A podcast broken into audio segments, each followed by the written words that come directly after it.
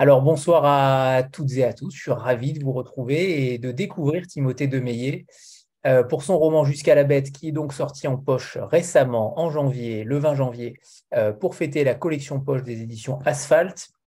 Et on a donc la chance d'avoir euh, Claire Duvivier qui est la cofondatrice avec Estelle Durand des éditions Asphalt. On va commencer par vous, Claire, pour, pour définir, pour savoir pourquoi avoir décidé justement de d'avoir créé une collection de poche au sein d'une maison d'édition euh, indépendante. La plupart du temps, en tout cas souvent, même si c'est de moins en moins, les maisons d'édition revendent euh, les, droits, euh, les droits des livres mm. aux maisons d'édition poche. pour le coup, là, vous avez fait le choix de créer une collection poche au sein d'Asphalt avec deux livres qui sont donc déjà parus début janvier, mi-janvier, donc celui de Timothée de Meillet jusqu'à la bête, et donc Ricardo Romero, Je suis l'hiver, les deux sont déjà sortis et le troisième sortira en mars. C'est Aymen Garbi, Magma Tunis, que certains d'entre vous ont peut-être déjà lu. Alors, pour commencer, Claire, expliquez-nous cette volonté de créer cette collection poche au sein d'Asphalt. Alors, euh, bah, bonsoir à tous. Euh, alors, nous, euh, Asphalt, ça va être notre 13e année. Donc, on commence à avoir bah, un catalogue plutôt conséquent et assez varié surtout. Euh, pour nous, ce qui est important avant toute chose, c'est aussi de suivre nos auteurs euh, au cours de leur carrière euh, d'écrivains, que ce soit nos auteurs français ou nos auteurs étrangers. Et pour nous, ce qui était assez crucial, c'était de garder le contrôle sur les parutions poche. Euh, pour nous, c'est essentiel que tous nos titres aient cette deuxième vie euh, qui leur permet de, bah, de toucher d'autres lecteurs. En fait, il y a beaucoup de lecteurs qui disent qu'en poche, euh, que ce soit pour des raisons financières ou des raisons pratiques, ou finalement, en fait, la lecture en grand format, ça touche qu'une partie vraiment réduite du lectorat de la littérature contemporaine en France. Donc pour nous, c'était aussi important de pouvoir contrôler ces parutions poches, c'est-à-dire contrôler leur date de sortie pour pouvoir, euh, on va dire, faire des mises en avant euh, calculées, c'est-à-dire pouvoir sortir un poche au moment, par exemple, où va sortir la nouveauté d'un même auteur ou des choses comme ça. Donc l'idée, c'était vraiment de construire toute cette communication autour des nouvelles parutions, vraiment dans le but de mettre en avant l'auteur euh, dans le sens à la fois ses nouveautés et aussi ses titres déjà parus. Euh, ce qui n'est pas toujours possible quand on passe par un éditeur extérieur, sachant que l'avantage en passant par un éditeur extérieur, c'est qu'on a affaire à des moyens qui ne sont pas ceux d'une maison indépendante généralement, que ce soit en termes de diffusion, de distribution, de marketing. Mais en revanche, par contre, ben, on n'est plus du tout maître des horloges. C'est-à-dire qu'effectivement, on ne va pas forcément savoir quand le livre va sortir. Ce sera peut-être pas le meilleur moment pour nous, ce sera peut-être pas le meilleur moment pour l'auteur. Donc, en pesant le pour et le contre, et pour le coup, on n'est pas les seuls. On a vu qu'on n'était effectivement pas la seule maison en ce moment indépendante à se dire commençons à contrôler notre propre production poche. On s'inscrit vraiment dans cette ligne-là, à savoir maintenant, nous voulons proposer nos propres poches bah, pour mieux défendre nos auteurs et puis pour mieux défendre notre ligne éditoriale. Donc, euh, c'est pour ça qu'on a commencé. Donc, c'est un peu notre grand projet de cette année. C'est le grand projet 2023 d'Asphalt. Euh, on a commencé avec titres qui, deux titres qui sortent seuls, c'est-à-dire sans accompagner une sortie euh, nouveauté du même auteur. pourquoi ces titres? Bah, Parce que c'est des titres assez emblématiques du catalogue. C'est des titres qui ont rencontré pas mal de succès à l'époque de leur sortie en grand format. Donc jusqu'à la bête, on va y revenir en long, en large, en travers ce soir euh, en présence de Timothée du coup. Donc euh, euh, pas trop dans les détails, mais pour Je suis l'hiver par exemple, il était sorti en janvier 2020. Il en même temps qu'on a changé de, diffusion euh, euh, en passant chez Armand Amundi, et il avait été plutôt bien reçu. Il avait touché des libraires qui ne connaissaient pas forcément d'habitude, et surtout, euh, et ben Ricardo Romero, c'est un auteur argentin. La littérature argentine, c'est une des colonnes vertébrales d'asphalte qui est un monstre un peu bizarre avec plusieurs colonnes vertébrales, mais la littérature argentine, c'est quand même quelque chose qui est assez central dans la production d'asphalte. Donc pour nous, l'idée, c'était avec ces parutions simultanées, c'est d'être euh, bah, présent, de pouvoir aussi communiquer euh, euh, sur cette sortie simultanée, et surtout de commencer par des titres forts bah, qui se tiennent en eux-mêmes et qui, pour le coup, bah, justement, peuvent faire découvrir l'étendue de ce qu'on fait en seulement deux titres on a effectivement à la fois un Français et un étranger, donc ça montre un peu les, deux piliers principaux d'Asphalte. Par la suite, euh, au cours euh, du premier semestre, euh, cette collection poche, elle va s'étoffer en synergie avec des nouveautés qui vont sortir. Donc, comme tu l'as dit, en mars, on va sortir Magma Tunis, qui était le premier roman d'Ayman Garbi, qu'on avait sorti en 2018 à l'origine, mais on va le sortir en même temps que sa nouveauté, que son troisième roman, euh, Le Centre d'appel des écrivains disparus. Donc, pour nous, c'est à la fois euh, continuer à suivre l'auteur, mais aussi remettre en avant ce qui a déjà été écrit et qui est toujours d'actualité parce qu'un livre, et ça c'est très important, un roman, ça n'a pas de date de péremption. Effectivement, euh, c'est pas parce qu'il disparaît euh, des rayonnages des librairies ou de l'actualité ou de la presse que c'est pas un livre qui va pas toucher ses lecteurs, toucher de nouveaux lecteurs. Et il va en aller de même euh, en avril aussi, parce que notre programme est, prêt jusqu'en avril pour le poche. on va republier Avalé du sable, qui était le premier roman d'Antonio Charcheneschi, un auteur brésilien, euh, donc on publie tous les romans. Et ça va sortir du coup en même temps que sa nouveauté, Une tristesse infinie, euh, euh, qui est un roman extrêmement différent en plus, mais ça va être l'occasion de montrer bah, les multiples facettes du talent de ce jeune auteur. Donc c'était vraiment cette volonté-là, c'est d'être bah, plus maître finalement de la temporalité de l'apparition des nouveaux titres en fait. Euh, et puis surtout, bah, ce sont des titres asphalte vraiment, que ce soit dans leur thématique, que ce soit dans leurs auteurs. En général, c'est des auteurs qu'on suit depuis le début. Euh, en tout cas, bah, c'est le cas de Timothée, c'est le cas d'Aymen, c'est le cas d'Antonio. Euh, c'est presque le cas de Ricardo, mais il a une histoire un peu plus compliquée. C'est un roman qui n'est pas publié en espagnol, c'est pour ça. mais effectivement, pour nous, c'est important qu'il reste au sein du catalogue et qu'il fasse partie bah, de notre image de marque d'une certaine manière et littérature argentine et même sud-américaine, puisque je me rappelle d'une très belle rencontre avec Edir Augusto. Euh, mm. là, pour le coup, euh, en effet, le, c'est assez identifiable côté asphalte, cette littérature euh, sud-américaine. J'aimerais, Claire, que tu nous parles de ta rencontre, de votre rencontre avec Estelle, avec Timothée, puisque vous avez été le premier éditeur à lui faire confiance, il me semble. il me semble. Hein. Il a aussi été le premier premier auteur français à nous faire confiance. ça a été une grande première euh, bah, pour nous tous. Hein. Euh, il faut savoir que nous, quand on a lancé Asphalt avec Estelle, notre but, c'était vraiment de publier à la fois euh, des auteurs étrangers et des auteurs français. Mais en réalité, on a mis un peu de temps à trouver des textes qui nous plaisaient, des textes français qui nous plaisaient. Et euh, on a commencé à publier en 2010, arrivant en 2014, on n'avait toujours pas publié tort français en fait, jusqu'au moment où on est tombé sur euh, un manuscrit, le manuscrit de Timothée, son premier roman qui s'appelle euh, Prague Faubourg-Est, le voilà ici, et qui a été le tout premier roman français publié par Asphalt. Euh, c'était en octobre 2014, je m'en souviens très bien. Euh, ça a été une rencontre, euh, bah, surtout une rencontre humaine aussi, parce qu'il se trouve, c'était un hasard, mais effectivement, Timothée n'habitait pas très très loin de là où était le bureau d'asphalte à l'époque. Donc très vite, on a quand même été amené à se rencontrer en vrai, ce qui change quand on travaille avec des auteurs étrangers, en fait. ça paraît anodin, mais ça ne l'est pas du tout. et de pouvoir vraiment travailler main dans la main, du coup, avec un auteur, en travaillant bah, de très près sur le texte même, euh, travail qu'on peut faire avec des traducteurs par ailleurs, mais effectivement, c'est quand même pas la même chose de travailler directement avec l'auteur. Donc, euh, on a travaillé tous les trois ensemble sur ce manuscrit. On a aussi, euh, je pense, accompagné Timothée jusqu'à la forme définitive qu'a pris Prague Faubourg-Est. qui a eu un très bon accueil pour un premier roman, ce qui nous a beaucoup encouragé, parce que pour le coup, on partait un peu vers l'inconnu on arrivait à trouver nos marques en littérature étrangère. La question, c'était est-ce que les libraires de littérature francophone vont nous suivre? Est-ce que et ça s'est extrêmement bien passé. Euh, donc ça, c'était le premier roman de Timothée en 2014. Euh, et ensuite, on attendait avec impatience son deuxième roman. Euh, il y a un autre auteur français qui nous avait rejoint en catalogue entre-temps. Donc, du coup, on avait vraiment cette volonté bah, de développer cette partie-là du catalogue et de suivre ces auteurs-là. Et ce deuxième roman, bah, ça a été euh, Jusqu'à la bête. Et je me souviens, alors ça devait être en euh, 2016, quelque chose comme ça, où effectivement, euh, Timothée, tu m'avais envoyé un fichier, un gros fichier très brut de décoffrage. Avec, alors, il ne s'appelait pas encore Erwan à l'époque, il avait un autre prénom, mais effectivement, avec un texte vraiment déchirant et poignant sur bah, le, devenir de, cet ouvrier qui est le narrateur de Jusqu'à la bête. Euh, et, effectivement, euh, moi, ce qui m'a séduite à la fois, c'est qu'on retrouvait ton écriture, qu'on sentait que tu avais franchi un cap incroyable, que tu avais énormément progressé dans l'écriture. Et surtout, on avait un roman qui était très différent du premier, Et euh, c'était aussi quelque chose que j'appréciais, qu'on découvre quelque chose de différent, à savoir que Prague Faubourès, comme son nom l'indique, c'est un roman qui parle bah, de la ville de Prague, de la République tchèque. On est dans les années 90, on n'est pas de nos jours. Et là, avec son deuxième roman, bah, c'était, on était projeté euh, euh, dans une zone d'activité française de nos jours, euh, bah, dans, la peau d'un jeune ouvrier en fait du côté d'Angers. Donc euh, ça m'a beaucoup séduit. On a beaucoup travaillé ensemble.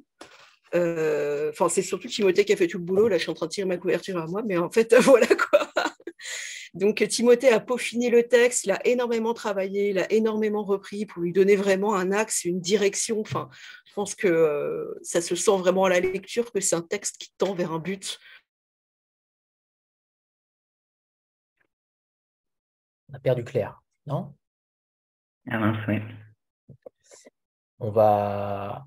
Je crois qu'elle s'est figée. À mon avis, la connexion a dû se perdre. Euh, et en fait, c'est on l'a fait lire très tôt à des libraires on, t'a perdu pendant euh, une quinzaine ah, de minutes. Ah, bah, je suis de retour, c'est bon. bon Oups, désolé. Euh, oui, on a réussi à le faire lire très en avance en fait à des, euh, à des libraires. dans le cadre de la rentrée littéraire, on a eu le texte très en avance, on a pu faire le lire très tôt. Et en fait, il y a une espèce de bouche à oreille qui s'est mis en place, une espèce d'avalanche de coups de cœur de libraire en libraire qui étaient hyper enthousiastes sur le texte, qui n'avaient pas forcément lu Prague Faubourg-Est, mais qui se sont complètement emballés pour Jusqu'à la bête et qui l'ont défendu auprès bah, de, leurs clients, en fait. Et du coup, bah, ça fait effectivement euh, euh, comme une traînée de poudre, vraiment. Euh, ce livre a eu une très, très belle vie. Il a été très attendu. On a eu beaucoup de presse et beaucoup de coups de cœur de libraires, de libraires qui l'ont vraiment porté avec énormément de passion. pour nous, en tout cas en tant qu'éditrice, Estelle et moi, c'était vraiment nouveau cet emballement sur un titre des mois et des mois avant parution. Donc euh, voilà, ça, ça a été vraiment une très très belle histoire pour Asphalt. On a vraiment franchi, nous aussi, un cap. Autant Timothée, on trouvait qu'au niveau de l'écriture, il avait vraiment, euh, euh, il, était vraiment en train de s'épanouir, vraiment. Autant nous, Asphalt, en tant que maison d'édition, bah, on a monté une marche en plus grâce à ce texte. Vraiment, ça a été assez incroyable. Et effectivement, je vois une remarque sur le prix Sésame. Effectivement, il a été sélectionné pour le prix Sésame. Euh, et effectivement, ça l'a bien boosté, effectivement, pour reprendre les termes. Euh, il a été sélectionné dans vraiment pas mal de prix et des prix très différents aussi, euh, y compris des prix de littérature noire, un prix de deuxième roman, un prix de lecteur, un prix de libraire. Donc, du coup, on sentait bien qu'il a été lu et apprécié bah, par des lectorats très différents, en fait. Donc, c'est ça aussi qui, qui a fait bah, son, succès, en tout cas, euh, pour nous, en tout cas à l'échelle d'asphalte. Donc, effectivement, euh, inutile de dire que le troisième roman était attendu euh, de pied ferme par pas mal de monde. Et il est sorti à la rentrée 2020, donc c'est récent. C'était Demain la brume. Demain la brume, là, qui nous transporte dans les années 90 au moment de l'éclatement de la Yougoslavie et plus précisément du côté de Vukovar, donc vraiment à la frontière serbe et croate. Voilà. Euh, du coup, ça a été un peu bah, la suite de notre chemin avec Timothée. Mais après, je vais peut-être pas trop monopoliser la parole. Ça se trouve, euh, je pense qu'il a peut-être des choses à ajouter sur ce chemin qu'on a fait ensemble. La parole est à moi. bon, bah déjà, bonsoir à, toutes et à tous. Je suis ravi d'être là et de pouvoir euh, passer cette, heure et demie en, votre compagnie. c'est voilà, c'est un, un, plaisir. Les, euh, voilà, nous les auteurs, on travaille toujours sur des textes, on passe beaucoup de temps seul à travailler un texte, et c'est vrai que c'est c'est toujours un moment particulier quand on a le, la chance de pouvoir échanger avec des lecteurs ou des potentiels lecteurs, et, et, euh, c'est là qu'on se rend compte que le texte prend, prend un peu vie. Donc, euh, donc voilà, donc je vous remercie.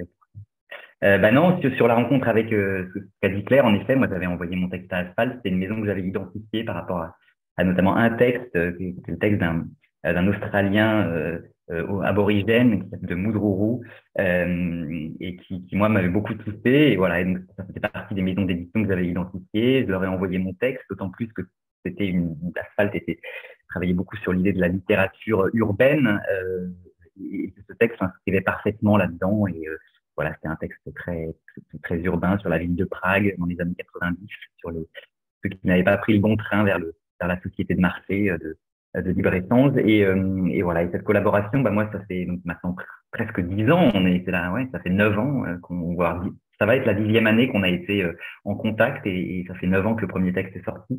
Et voilà, moi j'ai beaucoup de plaisir à travailler avec Claire et Estelle. C'est euh, euh, elle m'accompagne vraiment. On peut vraiment parler d'accompagnement de mes textes. Je pense que j'ai besoin aussi de, de leur soutien et que j'envoie souvent des textes. Je leur envoie des textes très tôt quand ils sont pas encore finis parce que j'ai besoin de me confronter à un premier tour et c'est à la fois mes premières lectrices et mes éditrices.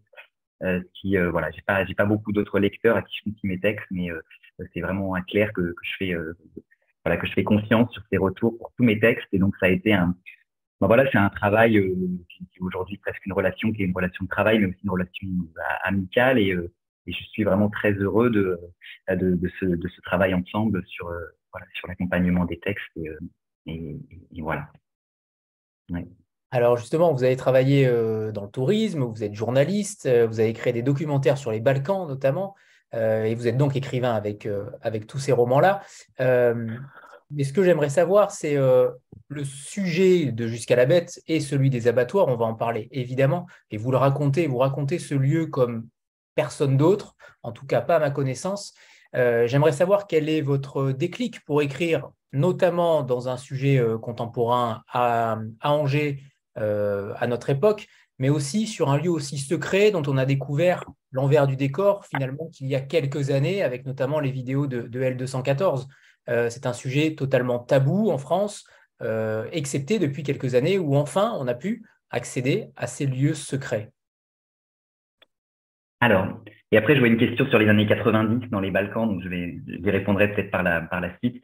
Euh, mais pour répondre à votre question, Anthony, euh, bah, sur les, alors ce qui est très drôle, c'est pour faire un peu le, le euh, pour vous parler du, euh, de, comment dire, de euh, de l'arrière-boutique de, de, de, la communication des livres. Moi, c'est vrai qu'au départ, j'avais, j'avais, je voulais pas parler de mon expérience. Je pensais que le texte se suffisait à lui-même et je, je trouvais qu'il n'était pas nécessaire de raconter euh, quelle était mon, expérience personnelle qui m'avait poussé à faire ce texte. Et puis en fait, je me suis rendu compte, j'ai fait une ou deux rencontres comme ça, et les gens se demandaient mais pourquoi, euh, il a parlé de, pourquoi il parle de ça, pourquoi il parle des abattoirs, et donc en expliquant, euh, euh en donnant la raison, finalement, ça, levait beaucoup de beaucoup de questionnements qu'avaient les gens. Donc voilà. Donc pourquoi j'ai travaillé là-dessus? Bah parce que alors c'était double expérience. Moi, j'ai eu une petite expérience. Euh, j'ai travaillé, un, fait un boulot d'été dans les abattoirs. J'ai travaillé pendant quatre mois euh, pendant mes études. C'était un boulot d'été qui, voilà, en gros de juin à septembre, où je, je, je, euh, travaillais grosso modo à, la place que je décris dans le livre. Euh, voilà, qu'occupe mon personnage principal, Erwan. et donc, c'est c'était cette euh, voilà une expérience de quatre mois que j'ai pas forcément voulu renouveler euh, par la suite que j'ai trouvé quand même assez assez dur euh, mais qui m'avait à l'époque interpellé par rapport déjà aux conditions de travail à ces personnes que j'avais rencontrées. J'avais l'impression qu'ils étaient des personnes dont pas grand monde ne parlait pas grand monde ne témoignait de leurs conditions de leur travail euh, bah voilà de, de de leur vie quoi de, de cette idée imprécise de, passer sa vie à la gagner et puis voilà de, un peu oublier de, des grands débats de société euh, des personnes voilà. Et, puis aussi de parler de, cet univers que j'avais trouvé assez euh, qui était forcément totalement abrutissant abétissant euh, brutal avec le bruit la cadence l'odeur voilà. Et, et, donc toute cette atmosphère dont j'avais envie de, de rendre quelque chose littérairement. J'avais envie de il me semblait qu'il y avait la possibilité d'en faire un objet littéraire en fait, à partir de à partir de tout ça, ce qui n'est finalement que que noirceur et brutalité pouvaient donner lieu à, à un texte. Euh, et donc euh, et voilà, donc c'est né comme ça. C'était un peu le la genèse de l'écriture de ce texte. Et puis qui a qui, a une suite. Donc voilà, j'avais écrit d'ailleurs un, un, court texte pour un, un, fanzine littéraire de mon université à l'époque sur euh, c'était un peu la genèse de Jusqu'à la bête, mais qui n'avait pas encore le, le potentiel d'un roman comme comme il est devenu par la suite. Et puis, ça s'est un peu aussi décanté par la suite. Moi, j'ai ma mère aussi. Donc, comment j'étais rentré dans l'abattoir, c'est que ma mère y travaillait. Ma mère y a travaillé une vingtaine d'années. Alors, elle n'était pas sur la scène de production. Elle travaillait dans les, justement dans les bureaux. C'était secrétaire, voilà, commerciale. Et donc, euh, voilà, j'avais aussi toute son expérience assez longue dans ce milieu-là. Euh, les, les, les, témoignages, voilà, toutes des discussions que j'ai pu avoir avec elle au fil de ces 20, de ces 20 années. Et puis, euh, voilà, euh, euh, d'un milieu assez, euh, assez dur, euh, assez masculin, assez, assez macho. Et, et, puis, c'est très mal terminé pour elle, puisqu'elle a été on va dire, limogé, ou on va même pas dire limogé, c'est-à-dire qu'il y a eu un, nouveau management qui voulait s'en débarrasser et qui, qui, a fait comme quand on n'a pas envie de, de gérer quelqu'un, on le, on le, pousse à bout pour qu'il pour, pour parte de lui-même. Donc des nouvelles techniques managériales bien, bien dures, bien dégueulasses, j'ai envie de dire. et puis voilà, donc c'est de, de, de, cette expérience-là est née aussi une certaine colère qui, a, qui est venue alimenter euh, le texte, qui parle à la fois de, de cet univers des, euh, bah, des, des, hommes un peu perdus dans cet univers où ils sont que des bras au service de la chaîne, et à la fois aussi de nouvelles techniques managériales qui viennent en fait hein, pousser les gens à bout euh, et, et, et, les déshumaniser totalement. Euh, voilà, donc c'est de ces deux expériences que sont nées, que, qu'est né ce travail-là. Voilà. Est-ce qu'il y a une urgence pour vous à écrire sur un sujet quand vous, quand vous publiez un roman? Qu'est-ce qui motive au départ euh, votre action d'écrire? Là, pour le coup, on sent qu'il y, y, a une colère, qu'il y a une envie de faire parler ceux qu'on n'entend pas. Euh, Est-ce que c'est le même cheminement pour les autres romans que vous avez écrits ou que vous allez écrire plus tard? Euh, alors oui et non, il n'y a, y a, pas vraiment d'urgence. Je pense que l'écriture dans le, enfin j'écris, je pense, de manière assez nerveuse et donc j'écris beaucoup, j'écris assez frénétiquement, mais le, le, l'envie d'écrire sur un texte ou la naissance de l'écriture, elle met beaucoup de temps. C'est vraiment un processus de, digestion. Je pense pas que j'arriverai à écrire un texte, avoir en tous les cas l'endurance d'écrire un texte comme euh, Jusqu'à la bête ou comme Demain la brume, qui est pour le coup un pavé, il fait plus de 400 pages.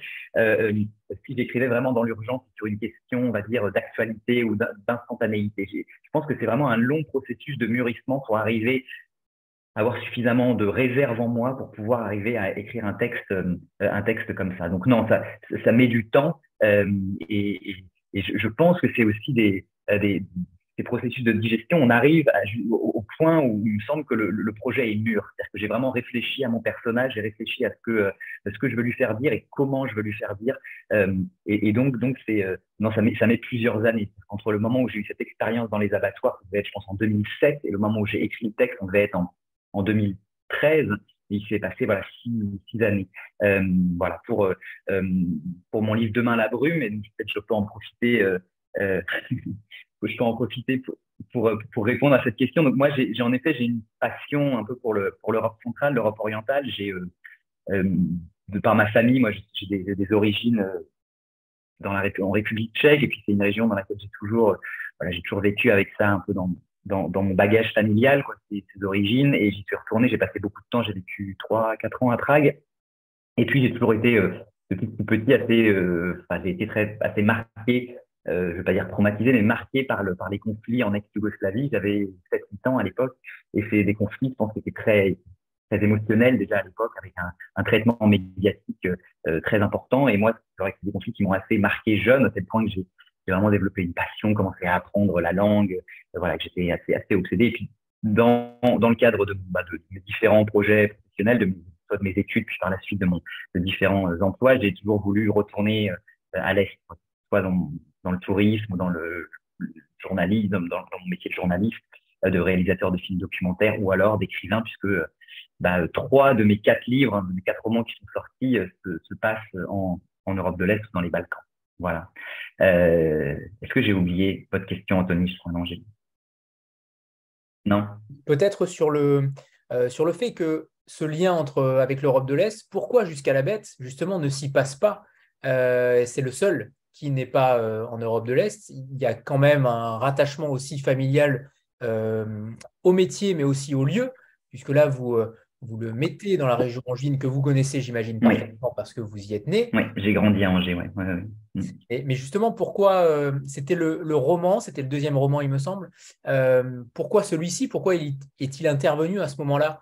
Est-ce qu'il y a eu, d'où ma question sur l'urgence en fait, j'ai senti avec le rythme, notamment, on parlera du rythme tout à l'heure, qui est assez incroyable, le rythme euh, des claques dont on parlera juste après, mais pourquoi, pourquoi maintenant en réalité? Pourquoi est-il sorti à ce moment-là? Est-ce qu'il y avait quelque chose qui germait en vous euh, par rapport à, ces abattoirs? Alors, j'aimerais, beaucoup pouvoir réussir à donner un, une, succession d'événements très logiques qui amènent à l'écriture de ça, mais malheureusement, je trouve que c'est souvent le fruit du hasard ou le fruit de, bah, de circonstances qui nous échappent un petit peu et qu'on tente, auxquelles on tente de donner chance par la suite, comme, voilà, alors que c'est souvent un peu plus du, hasard. Je sortais de mon premier livre qui était sorti en 2014, j'avais pris conscience de, bah, de la dureté aussi du, du métier d'écrivain, puisqu'on a un livre et puis en fait on se rend compte que très vite bah, il est chassé par des nouvelles actualités et puis très vite il n'existe plus sur les tables de libraire et il a disparu, on a disparu de la circulation et les gens nous demandent tous alors c'est quand le prochain, quand est-ce que tu écris le prochain, voire même on nous demande quand est-ce que quand est-ce que écris le prochain?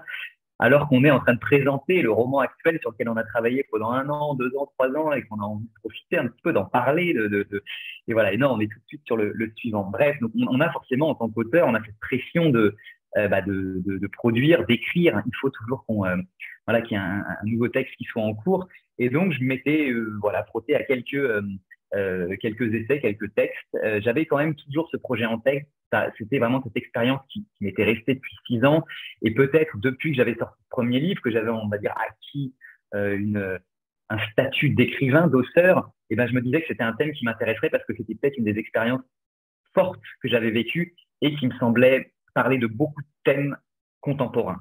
Euh, on était à l'époque, alors on était avant tous les débats sur les abattoirs, sur le véganisme, sur la souffrance animale. On n'était pas pas tellement sur ce sur ce thème-là que je voulais axer le, le livre, mais mais c'était parler plutôt de, euh, de, de, de ces zones périurbaines un peu délaissées, un peu abandonnées, euh, de, ces, de ces zones qui ne sont pas qui, qui n'ont pas accès euh, aux médias, de tous ces de tous ces, ces hommes, ces femmes qui, travaillent dans ces métiers qui bah, qui qui avaient un sens, qui étaient des métiers qui, des métiers de la boucherie, des métiers de l'abattage, qui étaient un métier qui, voilà, avait, avait une forte identité, avait un sens et qui, avec de nouvelles gestions d'entreprise, eh ben, ont été de plus en plus dénués de sens, où en fait, ils deviennent simplement des bras, des membres, des, des muscles interchangeables euh, au service du, du, de la machine. Et donc, qui perdaient tout repère, qui perdaient, voilà. Et cette idée de travail sans sens, c'est, je pense, ça qui m'a vraiment animé et, qui a amené ce livre-là. Donc, je pense que le, le, le livre naît à la fois d'un d'une expérience, de quelque chose qui est suffisamment fort pour qu'on ait envie de le retraduire dans le livre.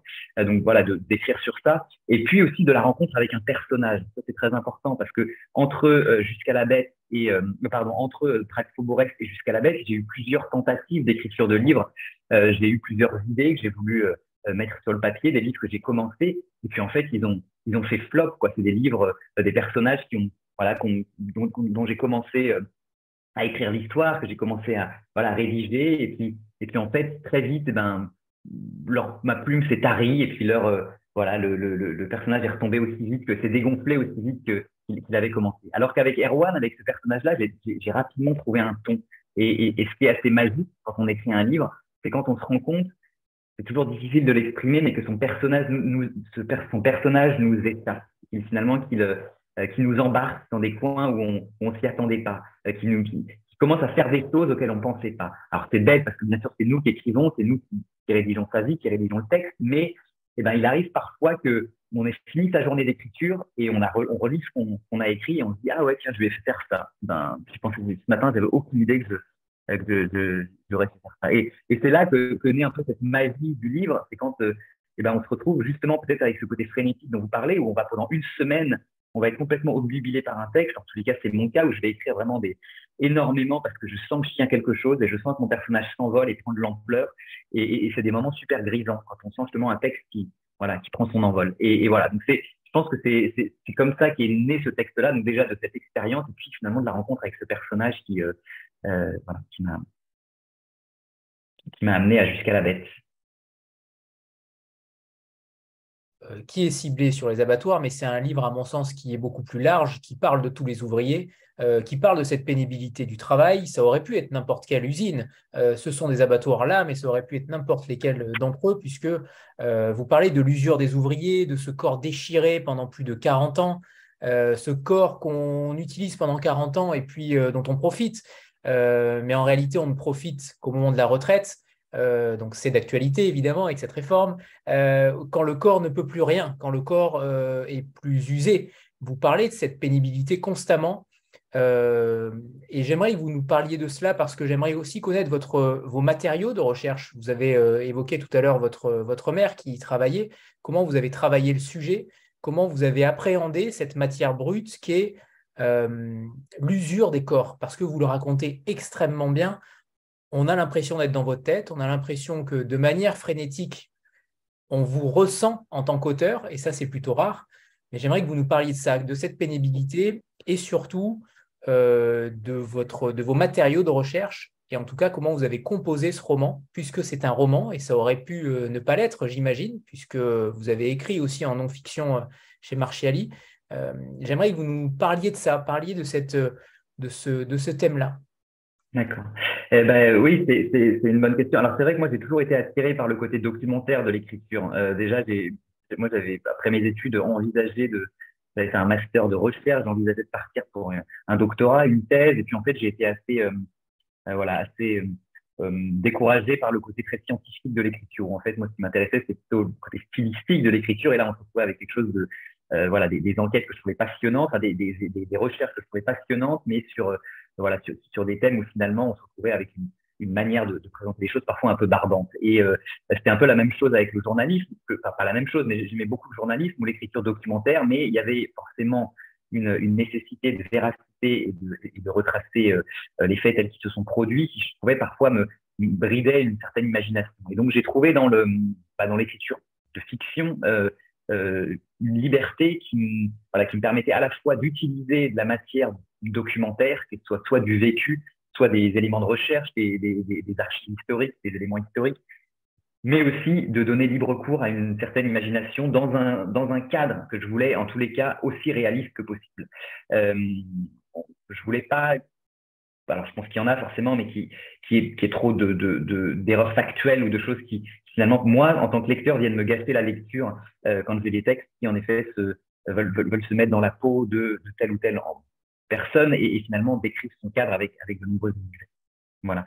Euh, donc, c'est une écriture qui est très, euh, très documentaire pour, jusqu'à la bête. Donc, il y a forcément mon expérience, puisque je vous disais quatre mois, c'est pas énorme, mais quand même long. Euh, et, c'est des moments où on est, voilà, on partage, on, on, est dans un univers clos avec toujours les mêmes personnages, avec qui on partage beaucoup de temps. Moi, j'avais une personne que, que je pas la personne que je décris dans le livre, mais de partager le, ce que s'appelle les frigos de reçoise. Donc en gros, pour comprendre, ce sont les, les il y a, il y a la scène d'abattage, les, les, les, les, les, les vaches arrivent dans un, dans un hangar, sont égorgées, puis sont petit à petit dépecées pour arriver en forme de carcasse, de demi-carcasse qui arrivent dans un frigo où elles sont refroidies pour pouvoir ensuite être euh, découpées en morceaux et envoyées à différents clients. Voilà. Donc moi, c'était dans, je devais les ranger dans un frigo, elles arrivaient toutes les, toutes les quelques secondes, il y avait une nouvelle demi-carcasse qui arrivait et je devais les ranger à différents rails. Euh, selon euh, les clients ou selon le, le, le, le, type de viande, des taureaux, des jeunes bovins, des vaches, etc. Voilà, des vaches à lait, des vaches à viande. Bon, bref. Donc, c'était un travail très solitaire. On était deux dans ce frigo à passer toute la journée ensemble, 8-9 heures ensemble. Et donc, on a beaucoup discuté. Et puis après, il y avait les pauses déjeuner, les autres pauses, avec les autres euh, employés. Et, donc, de, voilà, on a parlé beaucoup de choses. Et, moi, c'est vrai que c'est à, passer la, la, le premier euh, choc de ma première journée où, en effet, je ne tenais pas l'odeur, je ne tenais pas la présence du chant, du bruit, de la cadence. Ça m'a vraiment je me rappelle rentrer chez moi le soir et penser que je pourrais jamais y retourner le lendemain. Euh, bon, il fallait bien que je gagne de l'argent pendant, l'été, quoi. Donc, j'y suis retourné. Et, euh, et, et, voilà. Et passer ça, bah, c'était beaucoup d'échanges et qui m'a le plus marqué parce qu'on s'habitue finalement à, ça d'une certaine manière. Mais ce à quoi je, vraiment, le, deuxième choc ou la deuxième euh, révélation, ça a été vraiment les discussions avec, avec ses collègues où en effet, je voyais des jeunes de, de 25 ans, 30 ans qui me parlaient déjà de leur retraite, de ce qu'ils feraient à la retraite. Euh, et que chacun mesurait, calculait toute la journée, les secondes qui s'écoulaient pour savoir quand est-ce qu'on pourrait prendre la pause, quand est-ce qu'on pourrait rentrer chez soi le soir. Et ça devenait une obsession. C'était vraiment, dès le mardi, on parlait du week-end, euh, voilà, dès, le, mois de janvier, on parlait des vacances d'été, et puis tout le temps, on parlait de la retraite. C'était enfin ce moment, cette lumière au bout du tunnel, comme si la vie était un long tunnel et qu'on voyait en fin de bout euh, qui serait cette retraite-là. Et en effet, c'est très d'actualité aujourd'hui, puisque ce sont ces populations-là, ces, ces employés-là qui sont les, premiers touchés par le, le, le report de l'âge à la retraite et qui, euh, bah voilà, on est déjà dans des, dans des populations où les euh, où l'espérance de vie est, est moindre euh, et surtout le, le, le, enfin moi le nombre même au sein des quatre mois, les, les différentes histoires que j'ai eues, c'est le nombre de personnes qui, bah voilà, qui n'ont que deux trois ans de retraite et puis et puis ensuite, bah voilà, ça, ça se termine et et c'était très fréquent. Et, et c'était vraiment quelque chose dont tout le monde parlait déjà à l'époque, il y a, il y a 15 ans. Mm. Euh, que ce soit les vacances, que ce soit euh, le week-end, euh, constamment, il y a une attente interminable. L'ouvrier attend constamment. Mmh. Oui, c'est ça. Enfin, après, il attend dans un. voilà, c'est pas. C'est-à-dire qu'il y, a quand même beaucoup de tâches à accomplir, donc c'est une attente. en tous les cas, dans, dans, ce.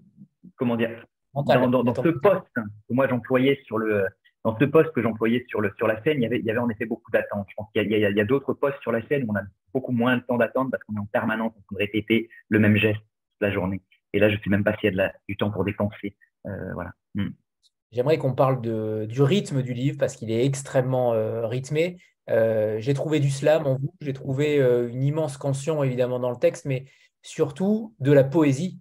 Et hum, il y a de la poésie dans la noirceur, dans l'horreur du travail au quotidien. Vous arrivez quand même à, hum, en faire quelque chose de poétique. Euh, et ça, c'est plutôt surprenant, mais je vous laisse euh, d'abord retrouver votre écouteur. Pardon, oui. Euh, oui, j'aimerais que vous nous parliez de ce, côté poétique qui, qui n'a pas dû être évident aussi à, à écrire.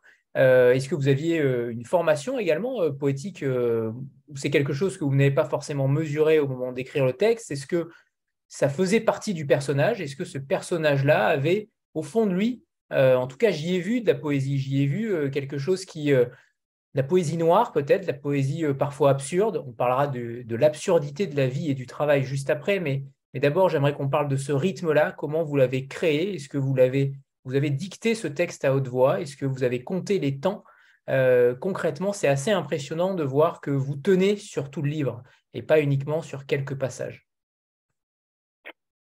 Oui, c'est sûr. En fait, c'est comme ça aussi qu'est née la voix du personnage. C'est quelque chose de, presque frénétique. Il ne s'arrêtait pas de parler. Il y, avait, il ces paroles qui s'entrechoquaient. Une parole le faisait penser à l'autre. Et, ils avaient même envisagé au départ un texte euh, sans aucune ponctuation, qui serait vraiment juste un enchaînement. Alors que, parce que Claire, tout à l'heure, oui, c'est ça dont je voulais parler. Claire euh, a parlé de cette première version que je lui ai envoyée. Donc le texte est court, c'est un texte qui fait, je sais plus, 160 pages ou 150 pages, euh, qui est euh, qui est assez court, mais qui est déjà voilà, qui je déjà dur quand on voilà quand on s'en sort, on, en a déjà sa dose, je pense. Et pour le premier texte que j'ai envoyé, c'était enfin, le premier manuscrit que j'ai envoyé, on était sur le même texte, si vous voulez, mais qui faisait peut-être deux fois la taille et qui était resserré en un bloc, sans quasiment aucun retour à la ligne, sans quasiment aucune ponctuation.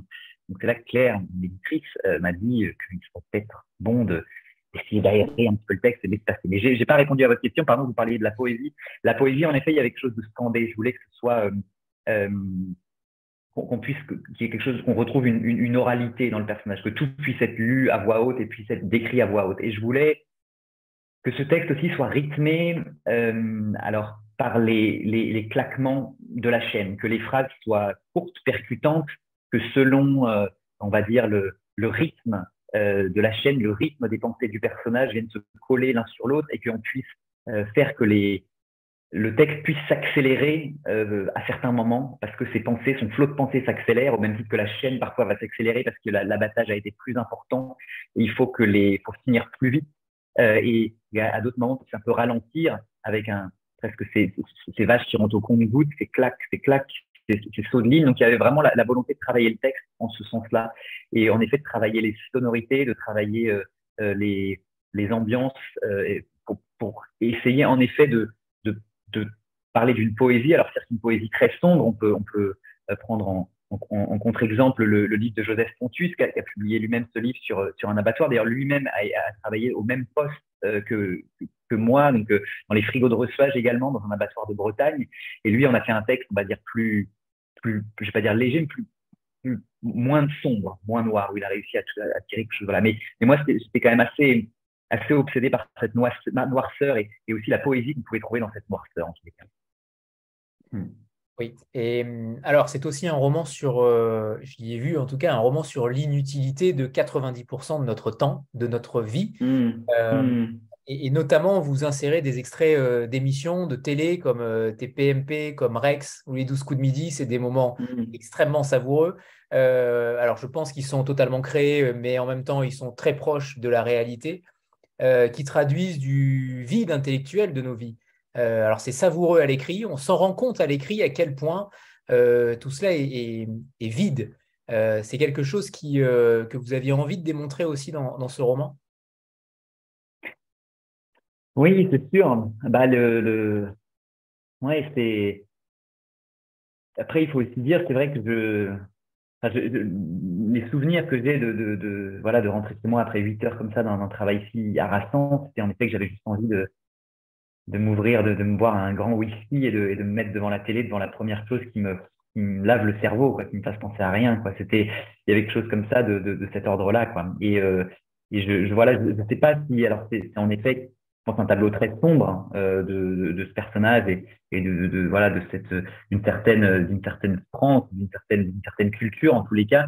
Euh, mais euh, euh, mais oui, c'est quelque chose que, que je pense que je voulais dénoncer aussi. Après, c'est pas, je, je comprends aussi qu'on est quand on rentre d'une journée euh, épuisée par le travail, qu'on ait du mal à pouvoir se, placer devant, enfin, d'aller visionner euh, deux heures de rencontres littéraires. Voilà, c'est des choses. Enfin, je, voulais, je voulais parler en, tous les cas de de l'absurdité de de ces, de, de, ces emplois où justement cette idée, comme je l'ai dit au début, qui moi m'avait beaucoup marqué et comme j'ai déjà mentionné avec l'idée des retraites, de, passer sa vie euh, à la gagner. C'est-à-dire que les moments de, euh, de, plaisir ou où on peut profiter de, de la vie sont finalement si rares, si maigres, ils, ils se réduisent vraiment à peau de chagrin. Et, et voilà, et, et, et le reste du temps, c'est beaucoup de voilà, beaucoup de beaucoup de souffrance. Quoi. Oui.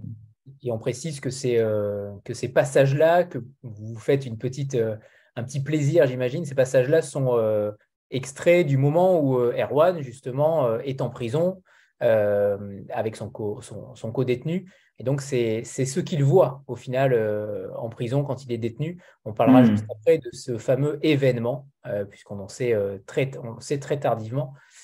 Sandra, c'est à toi. Bonsoir tout le monde. Euh, bonsoir Claire, bonsoir Timothée.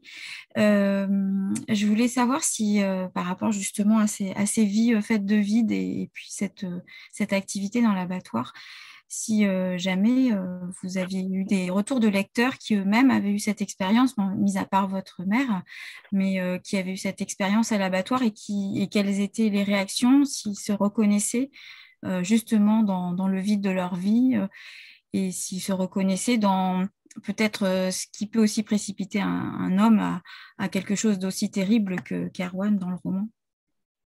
Hmm. Euh, alors, sur le.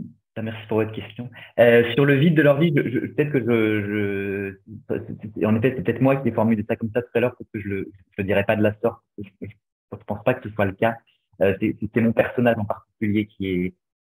qui lui est quelqu'un qui clairement est en souffrance euh, et, qui, euh, euh, et, qui lui est dans une vie assez, assez vide, d'autant plus qu'il se retrouve derrière les barreaux et donc le, le, vide de sa vie vient aussi de, son, de, ce passage en fait d'une vie d'aliénation à l'usine à une vie d'enfermement dans la prison et, les deux viennent un peu s'entremêler. Il se retrouve justement dans, cette euh, voilà avoir la, télé pour seul pour seul compagnon une fois je retrouve en prison donc donc voilà mais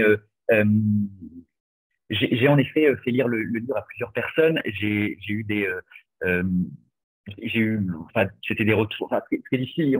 C'était des retours plutôt, plutôt positifs en tous les cas sur, sur le, sur le fait que j'avais réussi à retraduire euh, le, euh, cette espèce de d'absence d'espoir en tous les cas dans le, dans le, enfin, et, des conditions de travail dans le, dans les abattoirs en tous les cas. Oui. Après, ce qui était dommage, j'ai vu quelqu'un qui faisait partie du prix euh, Sésame, euh, c'est qu'il me semble que l'abattoir en question, euh, je n'aimerais pas, mais faisait partie des, euh, était inscrit lui-même dans, dans, le prix Sésame et, et, voilà, avait refusé de me, enfin, voulait pas, voilà, m'inviter. Que j'aurais beaucoup aimé, j'aurais bien aimé avoir une rencontre dans, dans l'abattoir. Voilà. Mais non, j'avais gardé quelques quelques personnes à qui j'ai envoyé le texte, voilà, qui l'ont lu par votre, votre mère qui travaillait euh, a lu le texte également. Est-ce que j'imagine qu'elle a été euh, forcément d'accord avec vous, mais, mais quand même, euh, ces, ces ouvriers-là, et, je vais rebondir sur une autre question, mais ces ouvriers-là, ils sont quand même décrits comme racistes, misogynes, machistes. Est-ce qu'il y a eu justement des retours en ce sens? Est-ce qu'on vous a dit tout simplement non, nous ne sommes pas comme ça? Est-ce qu'il y a eu des retours d'ouvriers euh, sur le trait que vous, à mon avis, que vous ne forcez pas, mais en tout cas, certains ouvriers ont pu penser peut-être que vous le forciez? Euh, alors, j'ai pas, pas eu des retours dans ce sens-là. Euh, après, en effet, c'est, alors ils sont sont pas tous comme ça. Il y en a, il y en a un notamment dans le livre qui est particulièrement comme ça, euh, qui est ce, ce Didier, qui est son, son binôme avec qui en effet il, il est, il est voilà, qui, est particulièrement comme ça. C'est des choses que j'ai euh, que j'ai en effet dans le dans ce cadre-là. Euh, mais non, je pense pas qu'ils le soient tous comme ça. Je pense pas qu'ils le soient tous comme ça. Ça, ça j'imagine, euh, j'espère, j'espère en tout cas, mais vous insérez aussi un nombre de blagues dans le texte qui sont, je suis désolé, mais très drôles. mais, ah oui, pardon, parce que je voulais, je voulais peut-être juste dire quelque chose par rapport à la dernière question. Question, en tous les cas, moi, ce qui m'intéressait de, de, parce que je trouvais intéressant dans ce texte aussi, c'était de montrer, et ça, c'est quelque chose que j'ai vécu et c'est vraiment ce souvenir assez, assez, assez marquant, c'est la perte de repères identitaires de classe. C'est-à-dire que les, je pense que les abattoirs ou les, ou les usines, s'ils avaient fait ils avaient eu cette expérience dans les années 70, voire même 80, il y aurait eu une vraie conscience de classe très développée, très forte, des vrais liens de solidarité, des syndicats très présents, une présence aussi euh, euh, de la gauche très présente. Euh, et, et, quand j'y étais, et je pense à plus forte raison en ce moment, tout ça a disparu. C'est-à-dire qu'il y a eu une volonté euh, euh, claire de vouloir justement euh, écraser toute possibilité. Alors en tous les cas, dans, cette branche agroalimentaire de l'ouest de la France, c'est pas pas partout pareil, c'est pas pareil dans toutes les entreprises, dans toutes les usines, mais en tous les cas là-bas c'est clair. Avec la multiplication de contrats de CDD, de contrats de court terme, d'intérimaires, des gens qui en fait se retrouvent contraints de respecter les ordres et de ne jamais plaindre et de ne jamais, parce que sinon ils sont simplement virés. Euh, c'est ces multiplications de contrats courts et donc qui vont de plus en plus, euh, euh, on va dire, détruire la, conscience collective, la conscience de d'ouvriers. Et qu'on voit d'ailleurs, dans le vote, bah, dans, le vote électoral, où les ouvriers de plus en plus bah, votent pour, pour, pour, pour l'extrême droite et non plus pour, pour la gauche. Quoi. Voilà. Politique qui, euh, qui s'est euh, déporté en effet vers le, vers le, Rassemblement national. Euh, Désolé, je vous ai interrompu. Non, non, pas du tout. Non, non, c'était, c'était ça par rapport. ça, rebondit, ça rebondit un petit peu avec ce que je disais sur les blagues que vous avez incrustées justement à l'intérieur du roman. Ce sont des moments aussi qui permettent d'aérer le roman sur, la, sur le côté sombre, autant que les, les moments sur, le, sur les passages télévisés. Euh, ces blagues-là, j'imagine que vous les avez euh, entendues, mais elles sont véritablement très drôles. On ne peut pas s'empêcher de rire. Euh, c'est très difficile parce que c'est le genre de blague qu'on entend régulièrement, pas forcément dans le milieu ouvrier. Peut-être qu'en réalité, à l'oral, on ne rigole pas, on ne rit pas, mais à l'écrit, peut-être dans un confort plus personnel, intime, c'est difficile de ne pas rire, Timothée. C'est très difficile. C'est vrai, mais je... je, ouais, je, c'est vrai qu'il y, a eu beaucoup de, de blagues que j'ai mises. En effet, il y, a, il y, a, beaucoup de blagues qui sont très limites, euh, que ce soit euh, misogynes ou racistes, euh, et qui en effet, euh, voilà, même si je pense que le propre de l'humour, c'est de savoir, que si on, on sait qu'il y a un second degré derrière, c'est, ben, ça reste de l'humour, mais tant, si le second degré n'existe pas, ou si on, se demande si ces blagues sont véritablement traduisent une vision de la réalité, c'est là que ça pose problème, notamment sur le racisme, sur la misogynie. Euh, donc voilà. Donc en effet, bah, je pense que c'est des choses. Euh, il y avait une place, en tout cas, je me souviens d'une place de l'humour très forte. Où il y avait beaucoup de blagues qui étaient racontées, beaucoup de choses où on rigolait parce qu'il y avait aussi besoin de bah, finalement de dédramatiser ce qu'on voyait face à nous, de, voilà, de, voilà, de, rendre finalement le, le quotidien moins, moins dur, quoi, ou en tout cas plus léger. Donc, en effet, cette place de l'humour qui était très, euh, qui était très importante dans, le, dans les ouais. que vous annoncez très tôt dans le roman, euh, comme Erwan appelle, appelle ça ainsi, l'événement, euh, dont on ne sait rien euh, pendant longtemps, qu'il a conduit donc en prison, et donc il y a cette, alterna cette, cette narration qui est donc différente à chaque fois. on pense découvrir ce qu'est cet événement à chaque fois, et au dernier moment, on attend jusqu'au dernier moment, et puis, et puis non, en réalité, vous, vous jouez véritablement avec les nerfs du lecteur, Timothée. C'est, on sent à chaque fois on va savoir ce qu'est cet événement. On n'attend qu'une chose, c'est de savoir ce qu'est cet événement. Et ça, c'est extrêmement réussi puisque euh, par certains passages, vous ne finissez pas votre phrase. Et ça, c'est extrêmement frustrant pour nous, mais c'est tellement, tellement et finement joué euh, qu'on ne, vous, ne vous en veut pas. Mais, euh, mais ce côté thriller, ce côté, ce côté chute, en réalité, comment vous l'avez travaillé? Est-ce qu'il y a aussi, ce que vous lisez des polars, est-ce que vous lisez cette littérature-là pour nous tenir autant en haleine euh, avec, euh, avec cet événement-là? Alors, je, lis un petit peu de polar, mais pas, pas particulièrement, enfin, j'en lis pas énormément, euh, et, et, c'est venu en fait assez tardivement ce euh, cette construction. En tous les cas, euh, l'événement était déjà révélé euh, à la fin, mais le fait de commencer par la fin, de d'avoir cette scène d'introduction qui se passe en prison où on sait qu'il s'est passé quelque chose et que tout le reste du livre sert finalement à dérouler ce qui s'est passé pour arriver à la, à la conclusion, ça, ça c'est venu plutôt tardivement.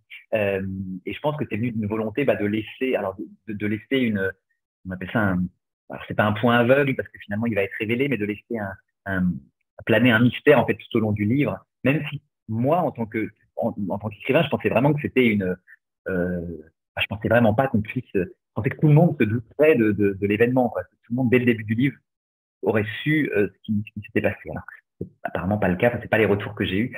Euh, et, euh, et, voilà, donc c'était c'est comme ça qu'est venue cette, euh, cette, cette construction-là. Et je pensais aussi qu'il était nécessaire de faire ça parce qu'on est vraiment dans un texte euh, d'un monologue intérieur, un texte à la première personne où on a un personnage qui tourne ses pensées en rond, qui repasse ses pensées dans un texte très répétitif, très redondant, une espèce de litanie intérieure, une complainte euh, d'un personnage et que et qui avait besoin, même s'il y avait une fuite en avant dans ses pensées, une, voilà qui, se passe bien sûr plein de choses puisqu'il revient sur une histoire d'amour qu'il a eu avec une jeune intérimaire.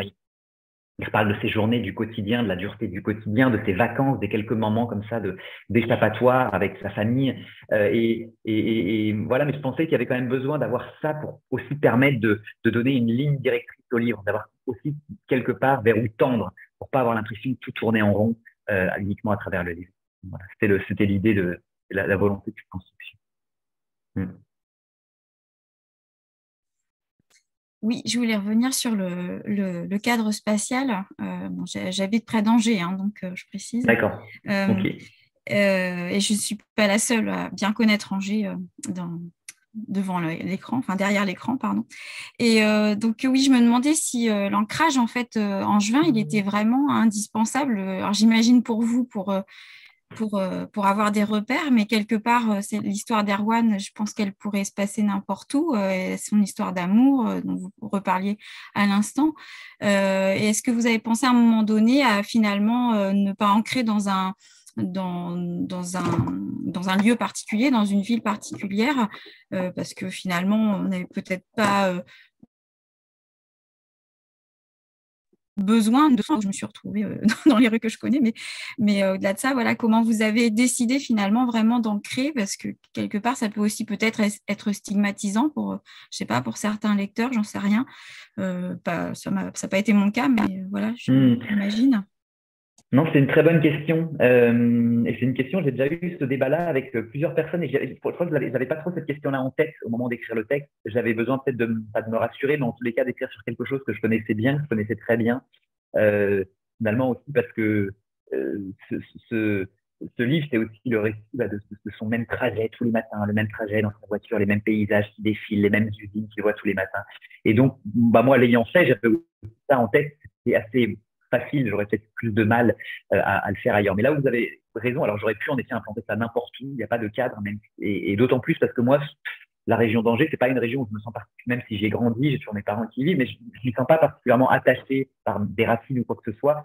Et c'est pas une région que je trouvais, on va dire, je vais dire extraordinaire au sens où avez envie de faire un livre aussi autour de cette région-là, aussi autour de, ce texte-là.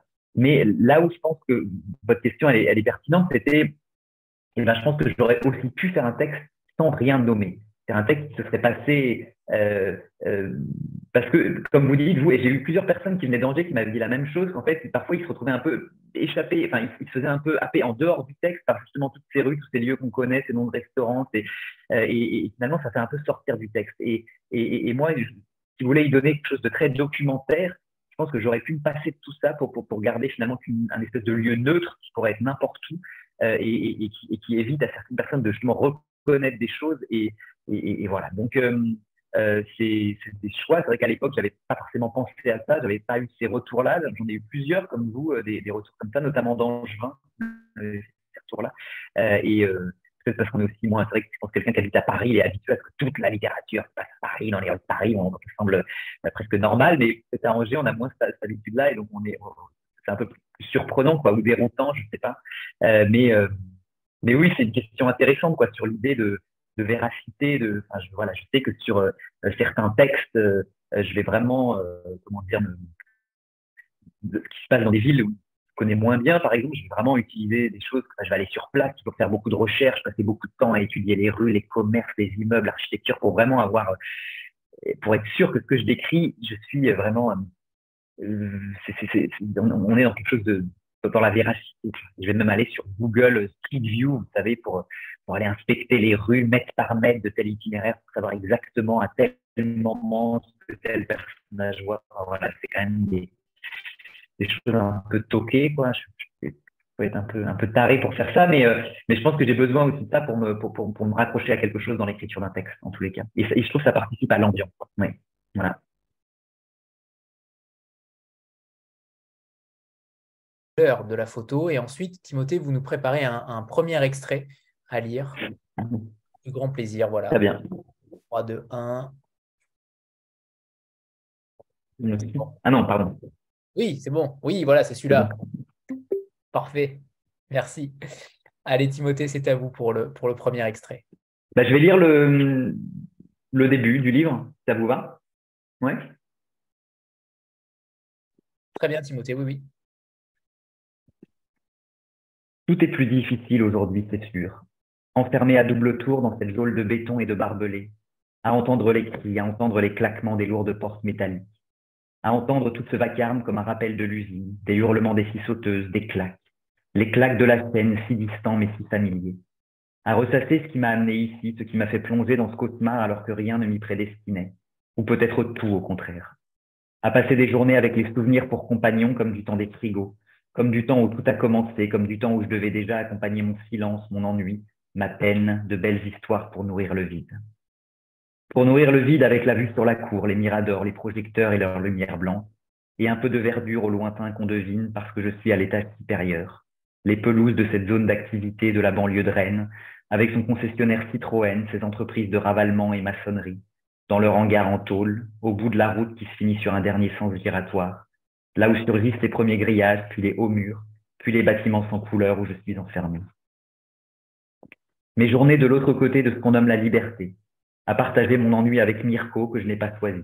Il ne m'a pas choisi non plus, comme je n'avais pas choisi Didier, mon binôme des frigos.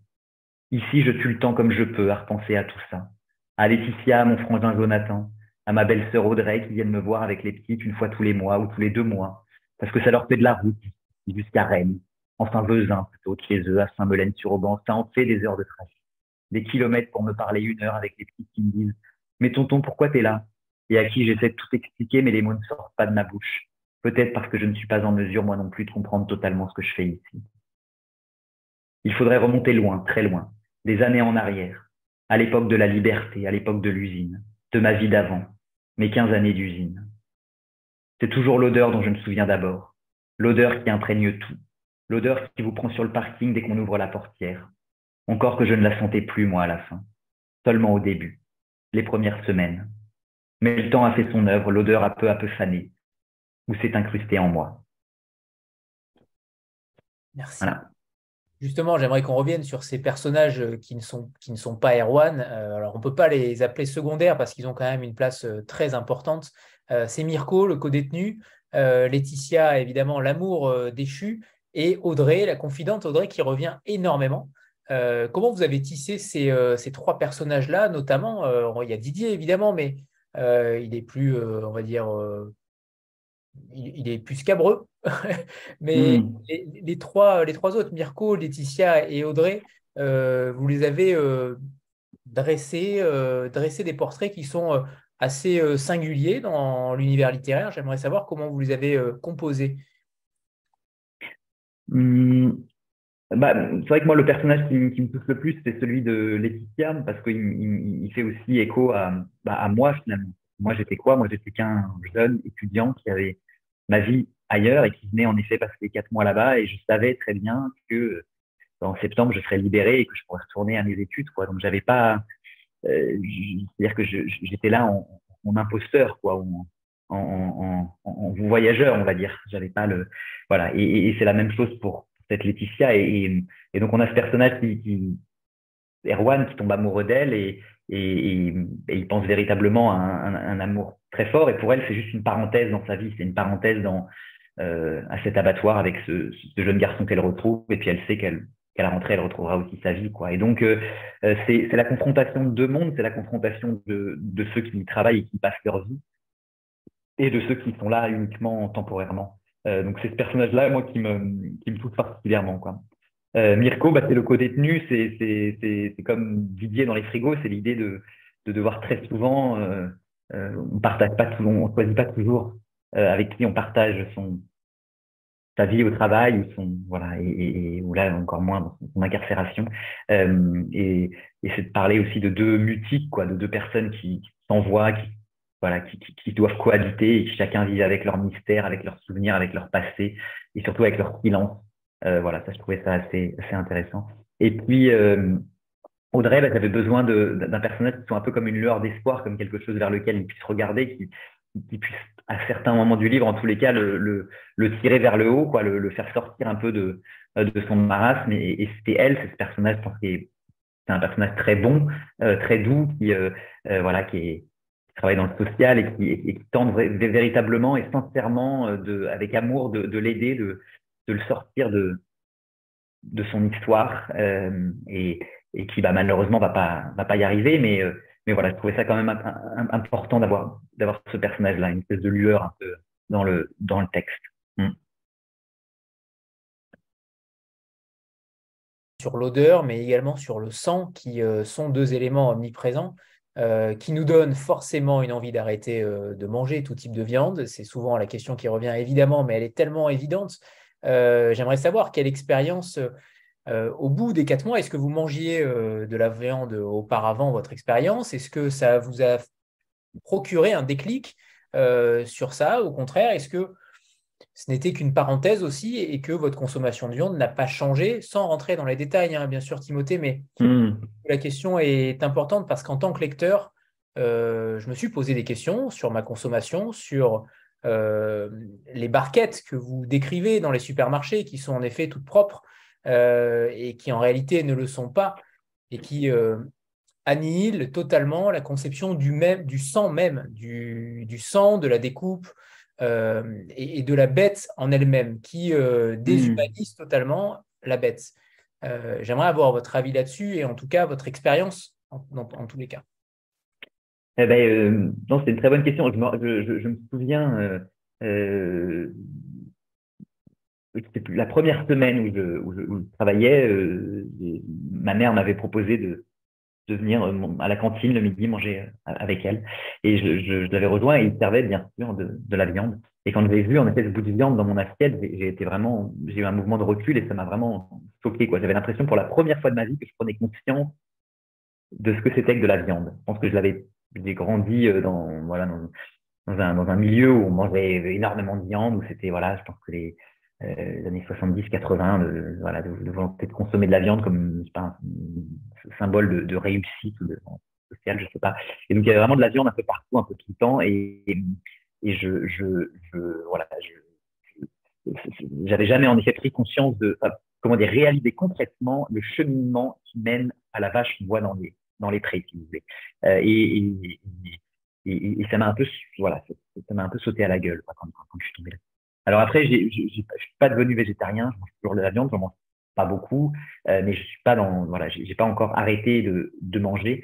Euh, mais ce à quoi ça m'a en tous les cas fait réfléchir, c'est cette volonté claire et qui s'est encore plus euh, révélée au moment de, les associations L214 qui ont, voulu un peu montrer le, les conditions d'abattage la volonté claire de l'industrie agroalimentaire de cacher, de rendre totalement aveugle euh, c'est euh, ce qui se passe entre la vache qui est dans le camion pour aller à l'abattoir et la barquette au supermarché. Il y a vraiment une volonté très claire parce que je pense que si tout le monde était au courant, tout le monde avait vraiment accès et pouvait voir étape par étape ce qui se passait, je pense qu'il y aurait beaucoup plus de personnes, enfin beaucoup moins de personnes qui mangeraient de la viande dans tous les cas. Et d'ailleurs, ce n'est pas que pour les abattoirs, je pense dans n'importe quelle usine agroalimentaire, ne serait-ce que pour des gâteaux, euh, voilà, des gâteaux au chocolat. Et je pense qu'on est, on est dans les mêmes, choses. Euh, voilà, il y a, une volonté très claire, très nette de, l'industrie agroalimentaire de cacher ça, euh, parce que c'est brutal, parce que c'est violent, parce que c'est on travaille avec la mort au quotidien. Euh, il y a, voilà, c'est ce que je décris dans le livre, ces odeurs, ce bruit, ce sang qui, sont omniprésents et qui, à l'heure bah, du steak, de, de l'entrecôte chez le boucher, tout ça a été gommé. Il ne reste que ce, voilà, ce, produit un peu gommé et, beaucoup, plus, beaucoup plus présentable. Quoi. Mm. Et le froid. Mm. Oui, le froid aussi. Euh, et ce qui est très intéressant dans ce livre-là, c'est qu'on apprend beaucoup de choses. Euh, là, pour le coup, euh, en tant que lecteur lambda, on apprend énormément de choses sur ce métier, sur ce milieu-là. C'est un milieu qui, on se doute évidemment, est souvent exclusivement masculin, excepté pour les saisonniers comme pour Laetitia. vous faites également une satire des grandes enseignes si propres de l'extérieur avec ces barquettes, en effet, qui sont extrêmement marquantes. Euh, avec cette image du boucher à moustache euh, que, vous, que vous insérez. C'est un passage extrêmement intelligent là aussi. Ces mauvais morceaux de viande aussi euh, qu'on envoie en Italie ou en Grèce. J'aimerais que vous nous parliez aussi de ce métier-là dans, dans la réalité des faits, puisque en tant que consommateur, j'imagine que, comme vous l'avez dit, beaucoup ne sont pas au courant de ce qui s'y passe. Qu'est-ce qui véritablement vous a choqué quand vous y avez travaillé? Qu'est-ce qui Qu'est-ce que vous ne connaissiez pas avant d'arriver et qu'est-ce qui, euh, qui vous a peut-être euh, qui a modifié en tout cas certaines habitudes, euh, soit de consommation, soit en tout cas de réflexion? Mmh, C'est une bonne question. Euh, que j'y réfléchisse quelques minutes. Bah, déjà, quand même, tout, ce que je viens de vous dire sur le, pour le rapport à la viande et, et, le rapport à l'animal, en fait, le, fait quand même de prendre conscience que qu'on n'est pas, quand on achète un steak, on n'est pas avec un, des carottes râpées. Voilà, c'est pas la même chose. Et ce que je voulais aussi dire, pour, revenir sur ces vidéos de L214, euh, qui parlent de la souffrance animale. Mais je pense qu'il n'y a même pas besoin de parler de la souffrance animale. Elle, existe. Moi, je l'ai pas, j'en ai, pas été témoin. Euh, je pense qu'elle est quand même relativement rare. Euh, mais elle existe. Euh, et, parce que, bah, alors pourquoi elle est aussi rare? Parce que concrètement, les abattoirs ont aussi intérêt à ce que la viande ne soit pas maltraitée au moment de son abattage, qu'on va se retrouver avec une, viande potentiellement, une, un animal potentiellement stressé, une viande tendineuse et assez acide, et donc qui, en termes de qualité qui sera moins bonne. il y a vraiment une volonté justement d'atténuer au maximum la souffrance et la peur de l'animal au moment de l'abattage. Cela étant dit, ça c'est théorique, et il y a bien sûr aussi des cas euh, de personnes qui, voilà, qui, ne respectent pas ça et, et, et des cas de souffrance, c'est clair. Mais je pense que même sans montrer la souffrance, si L214 se contentait de filmer la chaîne de l'abattage du début à la fin de tout ce qui est fait petit à petit, eh ben, en fait, ça suffirait. Euh, ça suffirait. Les images suffisamment dures pour, que les gens réalisent ce que c'est réellement.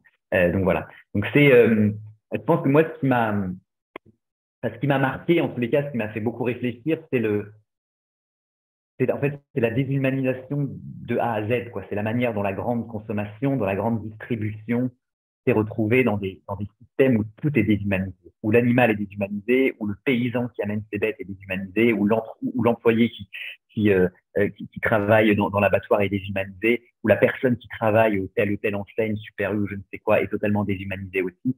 Et finalement, on est, dans une quête permanente euh, de rentabilité euh, et, de recherche de profit aux dépens euh, de l'humain et, ou de l'animal finalement, puisque c'est la même chose. Où, voilà, comme je, parle des, vaches notamment, de ces, de un, des passages que j'avais prévu de lire aussi tout à l'heure, mais de ces vaches à lait qui sont des vaches qui passent leur, leur vie en, enceinte à, à, donner naissance à des veaux et qui finalement, lorsqu'elles sont trop vieilles, euh, vont voilà vont être envoyées à l'abattoir parce qu'elles ont tellement euh, euh nourri euh, leur, veau qu'il reste plus rien, il reste que de la que, que, voilà, qui est une, une, espèce de couverture de chair et puis, et puis ça va être envoyé pour faire des, des steaks hachés chez McDonald's, quoi, où tout est, tout est utilisé, tout est recyclé, tout est, voilà. Et, dans la bête, c'est le cas aussi, quoi. Tout est, tout est utilisé.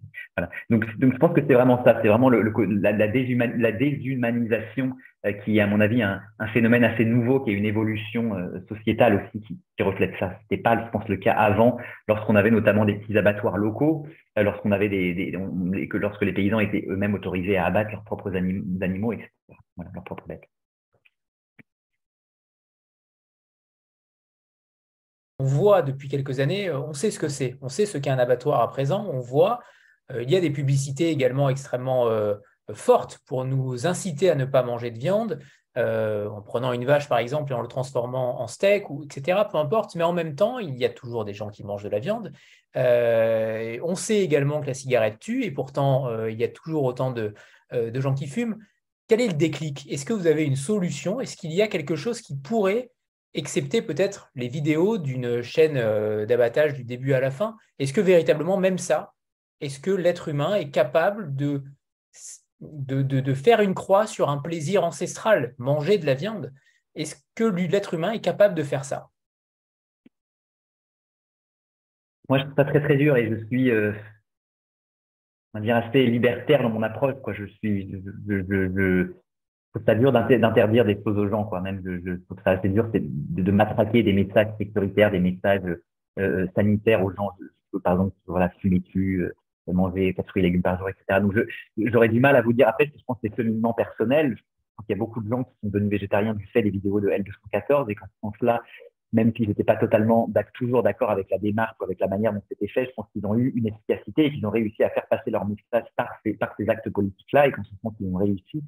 Euh, euh, moi, je serais plus, je dire, pour des arguments écologiques, euh, qu'en effet, je, je, me questionne de manger. Voilà, de, je, je, voilà, c'est vrai que personnellement, je trouverais ça dur. Je pense quelqu'un qui n'aime pas la viande, qui n'aime pas manger un, une entrecôte ou quoi, c'est beaucoup plus facile de devenir végétarien que, que, que quelqu'un pour qui c'est véritablement un plaisir. Quoi. Donc, c'est une question qui est, qui est, très difficile. En effet, je pense qu'on est tous euh, on, est de plus en plus dans des sociétés éveillées, alertées sur tout un tas de questions on, nous, on est de plus en plus tensé à droite à gauche de, ne plus faire, de, plus faire telle, telle, chose ou telle autre, de ne plus prendre l'avion, de ne plus, de ne plus fumer, de ne plus boire d'alcool, de ne plus boire de café. Voilà, il y a, ces injonctions qui sont assez multiples. Je pense que chacun y répond aussi personnellement selon peut-être les choses auxquelles il est moins attaché ou auxquelles il tient peut-être le moins. Mais c'est une question qui est super dure. Moi, personnellement, j'ai pas, pas la, pas la réponse. Euh, mais, mais on est en effet, euh, c'est une question, c'est une très bonne question, quoi. Mais j'ai pas, pas la réponse votre discours n'est pas manichéen et ça, c'est quand même euh, parce qu'on aurait pu penser que c'était un livre euh, extrêmement, euh, comment dire, avec des idées arrêtées. ça aurait pu être un roman extrêmement dur envers les abattoirs, extrêmement. alors, il est dur, évidemment, mais, mais vous avez quand même cette faculté à. Militant, oui, c'est ça, c'est le mot. militant. Ce n'est pas un livre militant. Euh, et ça, je trouve ça très intéressant aussi dans votre, euh, approche, euh, parce que vous faites, vous racontez aussi le quotidien d'un ouvrier et que il est, je me rappelle par exemple, pardon, je, j'ai d'autres idées qui viennent en tête, mais je me rappelle de ces ouvriers qui étaient attaqués, qui étaient, qui étaient violentés parfois parce qu'ils travaillaient dans des abattoirs. et vous racontez aussi leur quotidien en disant que hmm travaillent là peut-être parce qu'ils n'ont pas forcément le choix, parce que euh, c'est une habitude. Voilà, je trouve que ça, c'est très intelligent de votre part de ne pas en avoir fait un livre euh, militant socialement, en effet, euh, comme le dit, comme le dit Loblitz. Oui. Bah, oui, c'est une, très bonne question à nouveau. Et, et ce terme de militant et, ou d'engagé, je trouve que c'est un terme très dur parce que je pense que chaque artiste ou chaque auteur ou chaque écrivain a l'impression d'être engagé à sa manière. C'est-à-dire que c'est aussi qu'est-ce qu'on voit par ce prisme-là. En effet, j'ai pas voulu en faire un, manifeste politique. J'ai pas voulu que le livre soit euh, parce que pour moi, il me semble que la, réalité toujours est beaucoup plus complexe. Qu'il y a toujours de vous parliez tout à l'heure du, notamment du, racisme euh, ou en tous les cas du vote euh, Rassemblement national. Eh ben, comment dire? Moi, je voilà, je, je, je ce bord-là, voilà, mais je, je euh, j'aurais du mal à, condamner une population parce qu'elle parce qu'elle vote pour ça. Je, je comprends pas. Enfin, si, je comprends. J'ai envie de comprendre, mais je, je me dis que c'est con parce que parce qu'on se retrouve finalement à voter pour quelqu'un qui qui va à l'envers, qui, veut finalement faire l'inverse de ce qu'on de, de, de, de, qui on est ou qui va aller à, à notre désavantage. Mais euh, je j'ai envie aussi de comprendre les mécanismes qui font qu'on en arrive là. Et, je pense que c'est aussi un, grave problème qu'on a, en tous les cas, dans, une certaine gauche aujourd'hui, de, condamner, euh, de juger telle ou telle personne parce qu'il fait tel ou tel acte, mais sans finalement arriver à comprendre, qui est pour moi la genèse de ça, comment on en est arrivé là, comment, comment on en est là? Et euh, par exemple, sur mon autre livre, Demain la brume, je vais, je vais sauter de livre, mais qui est sorti sur les guerres de Yougoslavie, je me pensais sur les, sur les quelques mois qui ont précédé le qu'on précédé les conflits euh, et qui montrent en fait la montée du nationalisme, la montée du euh, de, des, nationalismes, puisqu'on se retrouve de plus en plus entre Serbes et Croates qui étaient yougoslaves et qui se retrouvent de plus en plus à se déchirer. Et, et, et il me semble très intéressant de montrer comment ça se produit, comment c'est quelque chose qui peut toujours se produire aujourd'hui, et, et, et, de ne pas forcément condamner ça, même si j'ose espérer que je n'aurais pas moi-même réagi comme ça, mais, mais, mais de montrer en tous les cas comment comment ça se déroule, comment, comment ça se met en place et quelles sont les conséquences. Voilà. Donc j'ai un peu oublié votre question. Donc oui, sur les, euh, sur les ouvriers, euh, euh, moi c'est vrai que c'est quelque chose qui m'a choqué. Hasard du calendrier, le livre est sorti en 2017, qui était vraiment l'année où il y a eu toutes ces vidéos et tous ces, tous ces, tous ces scandales autour de L214. Et donc je me suis retrouvé très très très souvent le, la promotion du livre a duré longtemps, elle a duré plus d'un an. Et pendant un nombre assez important de rencontres, je me suis retrouvé à débattre avec des, des militants de la cause animale, notamment des militants d'L214, sur des thèmes qui, moi, forcément, me, je me retrouvais un peu embarqué sur des thèmes où je ne savais pas trop quoi dire. Quoi. C'est-à-dire que, comme je vous ai dit tout à l'heure, moi, je, voilà, je, je, pense que c'est en effet c'est mal, mais en fait, on voulait me faire jouer le, un rôle. Je me retrouvais un peu contre moi-même dans un débat qui me, euh, voilà, qui, me dépassait et qui, et surtout, qui, selon moi, était vraiment le cœur de mon livre. Mais ce qui est sûr, c'est que ce que je voulais défendre dans le livre, c'était l'humain. C'est le fait que, que, ceux aussi que la machine broie, c'est ces hommes et ces femmes. Alors que je me rappelle dans certains débats, j'ai eu des personnes en face de moi qui me disaient que ces ouvriers étaient des tortionnaires. Ces ouvriers étaient euh, au même titre que des, des, personnes qui travaillaient dans des camps de concentration de la Deuxième Guerre mondiale. Ça allait assez loin et j'ai trouvé ça très violent. Euh, violent par une, je trouvais une négation du fait social, que quand on est dans certains endroits en France, eh ben, on n'a pas d'échappatoire possible. On se retrouve avec une, euh, voilà des, des, des options, des, des, opportunités de travail qui sont très limitées et que finalement souvent bah, il n'y a que ça comme choix. Et il y a un personnage dans le livre que j'aime beaucoup. Je me suis vraiment très inspiré d'un jeune qui avait mon âge, j'avais 21 ans, 22 ans à l'époque, et, et, et, il était là. Ses parents avaient une exploitation de bœuf. Il adorait les animaux, il adorait le bovin, il adorait l'extérieur, il adorait être avec des bêtes. Et en fait, la, la ferme périclitait, son frère aîné qui reprenait, et lui, il avait plus le choix que de se retrouver à euh, travailler à l'abattoir. Et il avait, ça faisait déjà 3-4 ans qu'il y était, et il me disait, moi, les bêtes, je les aime à l'extérieur. Et, et c'était super triste, et je suis quasiment certain, malheureusement plus de contact avec lui, je suis quasiment certain qu'il y est toujours aujourd'hui. Et, et voilà, et c'est ces destins de vie qui sont aussi assez dramatiques, et je pense que bah, je, voilà, je voulais mettre un peu, je voulais essayer de mettre en tous les cas de l'humain, de, de, de, mettre la lumière sur ces personnes-là et sur ces trajectoires de vie qui fait qu'on se retrouve là, quoi, et qui se sont retrouvés fuit les hommes. Euh, son but est quasiment de fuir les hommes. Ça, c'est aussi fort euh, d'aller vers les bêtes et donc euh, de fuir l'humanité. Sandra?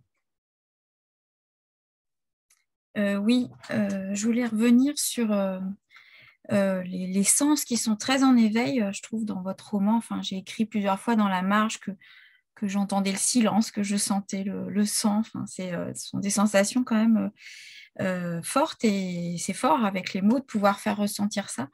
Et je me demandais justement comment vous aviez travaillé ça parce que ce sont quand même pas des odeurs, des bruits euh, quotidiens, habituels, même si vous y aviez travaillé quatre mois, euh, ça reste quand même effectivement très, très court. Mais est-ce que pendant les quatre mois où vous les avez travaillés, est-ce que vous avez pris des notes, je ne sais pas, de tout ça, ou est-ce que euh, je ne sais pas, par exemple, le personnage qui vous inspirait, Paul, est-ce que vous l'avez interrogé là-dessus aussi pour peut-être pouvoir en parler? Parce que ça m'a semblé quand même assez, assez fort de pouvoir euh, traduire euh, ces, sensations-là aussi bien, aussi parfaitement, euh, alors que ce n'est pas votre quotidien à vous. quoi.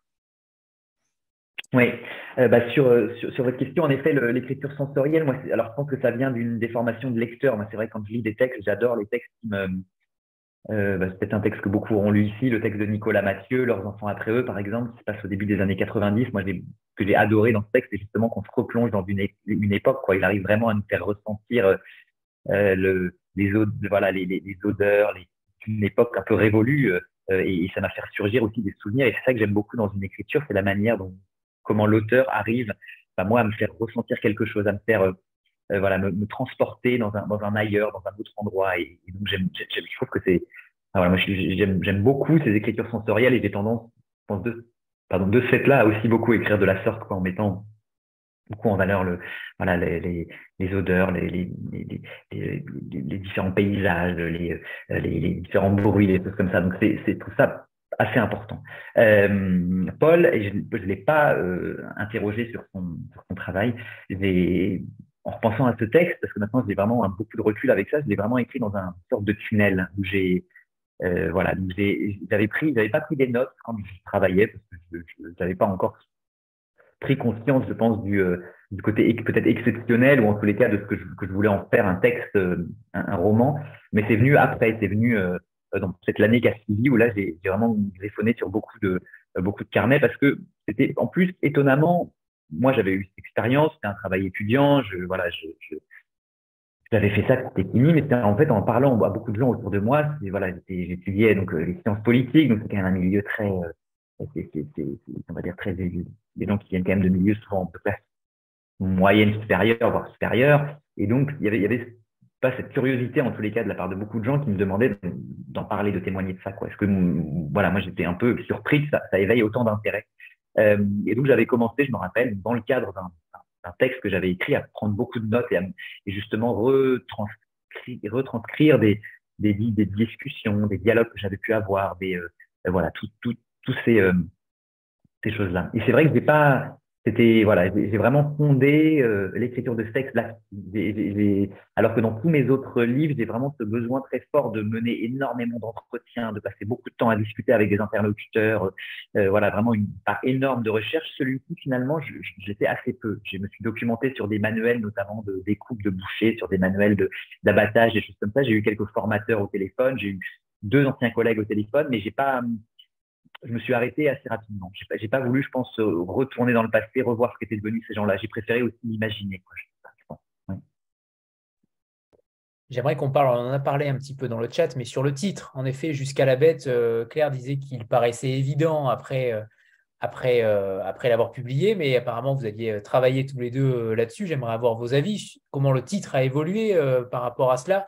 C'est vrai qu'il est très beau ce titre parce qu'il veut dire beaucoup de choses, il y a plusieurs sens et hum, il est parfait, vous l'avez euh, parfaitement euh, choyé ce titre, mais quelle est l'histoire de, ce dernier? Moi, pour résumer très vite ce que je disais dans le chat, c'est qu'effectivement, on avait eu beaucoup de mal à le trouver. Je ne sais pas si tu te souviens, Timothée, mais effectivement, très longtemps, le texte n'a pas eu de titre. Euh, on était vraiment sur le monologue de ce personnage. Et effectivement, il y a, hum, tu n'es pas parti d'un titre, en fait, comme ça peut arriver pour, pour d'autres auteurs ou pour un autre texte. Et effectivement, euh, je sais qu'on avait vraiment beaucoup galéré. Et, euh, et c'est étonnant de me rappeler de cette phase-là où on avait du mal à trouver ce titre, tellement ce titre me paraît maintenant couler de source, en fait. Je ne sais pas si, si, si l'on va de même pour toi. C'est pareil. Euh, je crois même que la, la, veille de la sortie, on n'avait toujours pas le titre, non C'est ça Pas à ce point, mais, euh, mais effectivement, au moment de voir l'annoncer la diffusion, on galérait, ouais. on a passé beaucoup d'heures à discuter des titres. Il y a eu plein de, euh, il y a eu, il y a eu plein de suggestions. On a un peu oublié les différentes, les différentes suggestions. Et, et oui, en fait, c'est venu un peu comme, ouais, comme une évidence, quoi, alors que ça faisait, on avait déjà fait pas mal de réunions pour discuter de ce titre qui, bon, c'est vrai que moi, ça me préoccupait moins que vous. Je pense qu'en tant qu'éditrice, c'est important d'avoir un texte, un titre assez rapidement. Euh, moi, c'est un peu moins important. Je voulais surtout travailler le texte, mais euh, enfin finir le texte. Mais euh, euh, mais voilà. Mais oui, quand c'est venu, en effet, ça semblait, semblait assez assez évident. Ouais, c'est vrai. Mm. J'aimerais que vous nous parliez de ce que vous lisez, que ce soit en ce moment ou en tout cas peut-être les auteurs qui ont qui ont été euh, importants pour vous en tant qu'auteur ou en tant euh, ou en tant que lecteur. Euh, on voit à peu près. Alors, à mon sens, vous avez plus de talent que Nicolas Mathieu, mais mais mais j'aimerais connaître un petit peu vos influences littéraires, voire culturelles. Peut-être qu'il y a d'autres choses. Parce qu'on sent aussi un rôle de la musique. Euh, on parlera peut-être de la playlist juste après, mais il y, a quand même un, il y a quand même quelque chose chez vous, il y a une voix, il y a quelque chose euh, qui est impactant à mon sens, et j'ai l'impression qu'il y a euh, peut-être des, influences aussi musicales. Alors c'est sûr que pour ce texte, il y en a. C'est certain que pour ce texte, il y a des... D'ailleurs, j'écris souvent, c'est drôle, en fait, c'est alors les playlists, c'est Asphalt qui a décidé de faire ça. Euh, c'est Asphalt qui fait ça. Euh, et, en fait, ce qui est très drôle, c'est que ça m'a, à la fois, je me retrouve à, devoir mettre une playlist à la fin, mais aussi ça, coule de source. Et finalement, je me dis qu'aujourd'hui, j'ai un truc, je pourrais peut-être pas faire un livre sans mettre une playlist parce que la musique accompagne aussi l'écriture. Donc, j'écris en musique. Euh, je n'écris pas avec n'importe quelle musique, c'est-à-dire que je je pourrais pas écrire avec des, des, des voilà Gainsbourg ou Brassens des chansons à texte parce que bien sûr ça viendrait euh, parasiter le, le, le pensée et l'écriture, mais j'écris beaucoup avec de la musique classique ou des musiques euh, atmosphériques, des musiques voilà qui, qui, sont en tous les cas sans parole audible ou intelligible pour moi, ce qui me permet de, de me mettre quand même dans une atmosphère, dans une ambiance particulière et ensuite de voilà, de pouvoir euh, écrire avec, avec cette ambiance-là. Donc là, on a dans le texte, dans, dans, le, dans, la playlist, on a à la fin, euh, où est-ce que c'est? On a par exemple cette chanson de Nils Fram. Euh, je ne sais pas si c'est dans le poste. Est-ce que c'est dans le poste aussi? Non, il n'y a pas dans le. Ah si, il y a dans le poste. Ouais. La chanson de Nils Fram, euh, qui est une chanson qui doit durer une dizaine de minutes, qui est, qui est très atmosphérique, très redondante, avec une, une comment dire, une, une, une euh, de, de, de, rythme comme ça qui revient, euh, une mélodie qui devient de plus en plus oppressante, de plus en plus pressante. Euh, voilà, donc il y a quelques mois, il y a un groupe de musique qui s'appelle Godspeed You Black Emperor, qui est un groupe canadien qui, qui, me, qui, me plaît beaucoup et qui est pareil dans ce côté vraiment très intense, euh, où, où, la musique va devenir de plus en plus oppressante, qui va vraiment nous, ouais, nous serrer le, le cœur.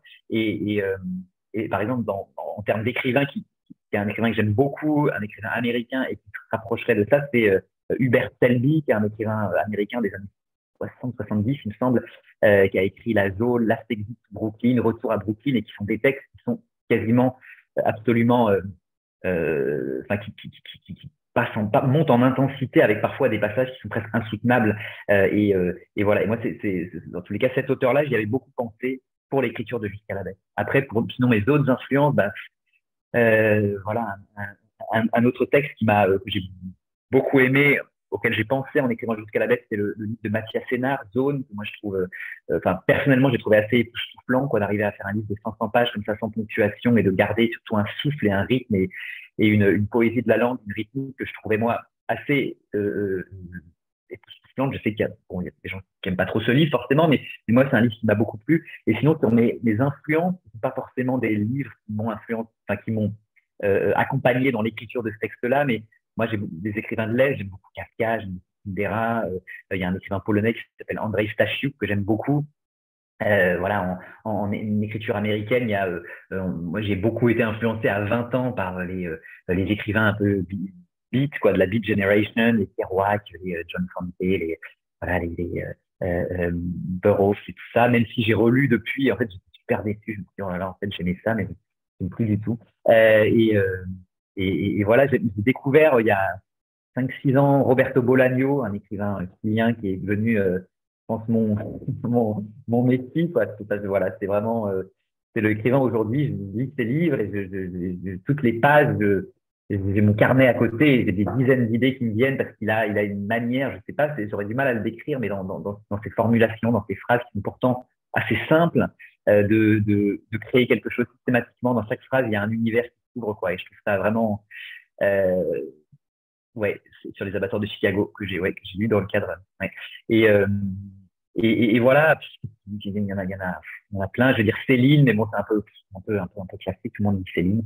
Euh, euh, en fait, c'est dur. Hein. Il faudrait vraiment que j'ai ma liste, il faudrait que je me note tous les, tous les écrivains qui me, qui m'ont, euh, qui m'ont accompagné. Ouais. Oh, mais on peut finir sur Roberto Bolaño, c'est vraiment parfait, Timothée. Je comprends vous êtes un grand écrivain, je comprends, c'est bon, c'est bon, c'est le mot magique en effet.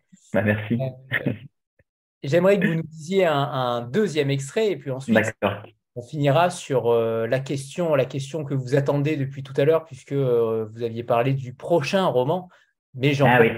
que là vous n'avez pas d'actualité, il n'y a pas de roman qui sort en même temps que le poche, donc la question tombe à pic. Très bien, bah, j'y répondrai. Merci. Ouvertement. Donc c'est un passage justement où on va, on va entendre ce, euh, la mélodie des, des claques dans les abattoirs. Et puis avec un petit passage sur le, le rapport à l'autorité qui va, qui va suivre. Voilà. Claque, une demi-carcasse. Claque, une demi-carcasse. Claque, une moitié de la 56-12. Claque, la seconde moitié. Clac, la 56-13. Clac, clac, clac. Jusqu'à la fin de la journée, jusqu'à la fin de la semaine, jusqu'aux vacances, jusqu'à la retraite. Clac. Ou jusqu'à la mort. La chaîne, cette maudite chaîne, qui ne nous quitte jamais, jamais vraiment. L'été à la mer, elle tourne toujours. Au café, elle tourne toujours. Au Super U, elle tourne toujours. Clac, clac, clac. Le chant de la machine de métal et les carcasses qui passent, qui se balancent, qui me heurtent avec leur texture flasque, me poussent doucement à leur allure, lente, molle, mais inéluctable, comme un mauvais rêve. Les rails qui s'ouvrent et se ferment, clac. Et moi qui perds contrôle, paralysé, et la chaîne qui s'emballe, clac, clac. Le directeur commercial export vient dans mes frigos, inspecter sa marchandise, son bétail mort. Le directeur commercial export. Il me serre la main, molle, froide, mécanique, je lui rends sa poignée de main et je baisse les yeux. Salut du con. Il vient parader dans mon domaine, dans mon frigo dont il prend soudain possession. Il me dit, ce serait bien que tu évites de mettre les Vendec et les Charolux ensemble. Oui, d'accord. Ça m'était sorti tout seul de la bouche. Oui, d'accord, je lui avais répondu. Et je m'étais exécuté, bien sûr. Je m'étais tu.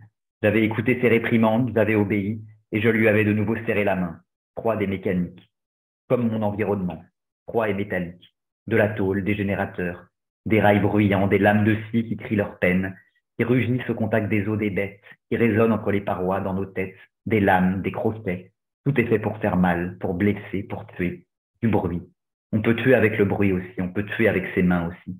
Avec cette main que je viens de serrer, qui essuie discrètement sur son tablier, et le directeur commercial export repart vers ces jeunes bovins d'à peine 20 mois, qui n'auront jamais vu le jour aux muscles gonflés artificiellement par le gavage en élevage, ou vers ces vaches rachitiques, vieilles et usées, tirées pendant des années pour du lait, génitrices de veaux à la pelle, des dizaines de veaux, âgés de 10 ans et plus bonnes à rien, juste à l'abattoir. Merci pour vos dix années de service rendu pour votre lait, pour votre utérus, à l'abattoir maintenant. La graisse jaune qui colle au peu de terre restant sur l'animal, la chair rouge, maigre, pour des steaks cachés dans des pastries. Voilà.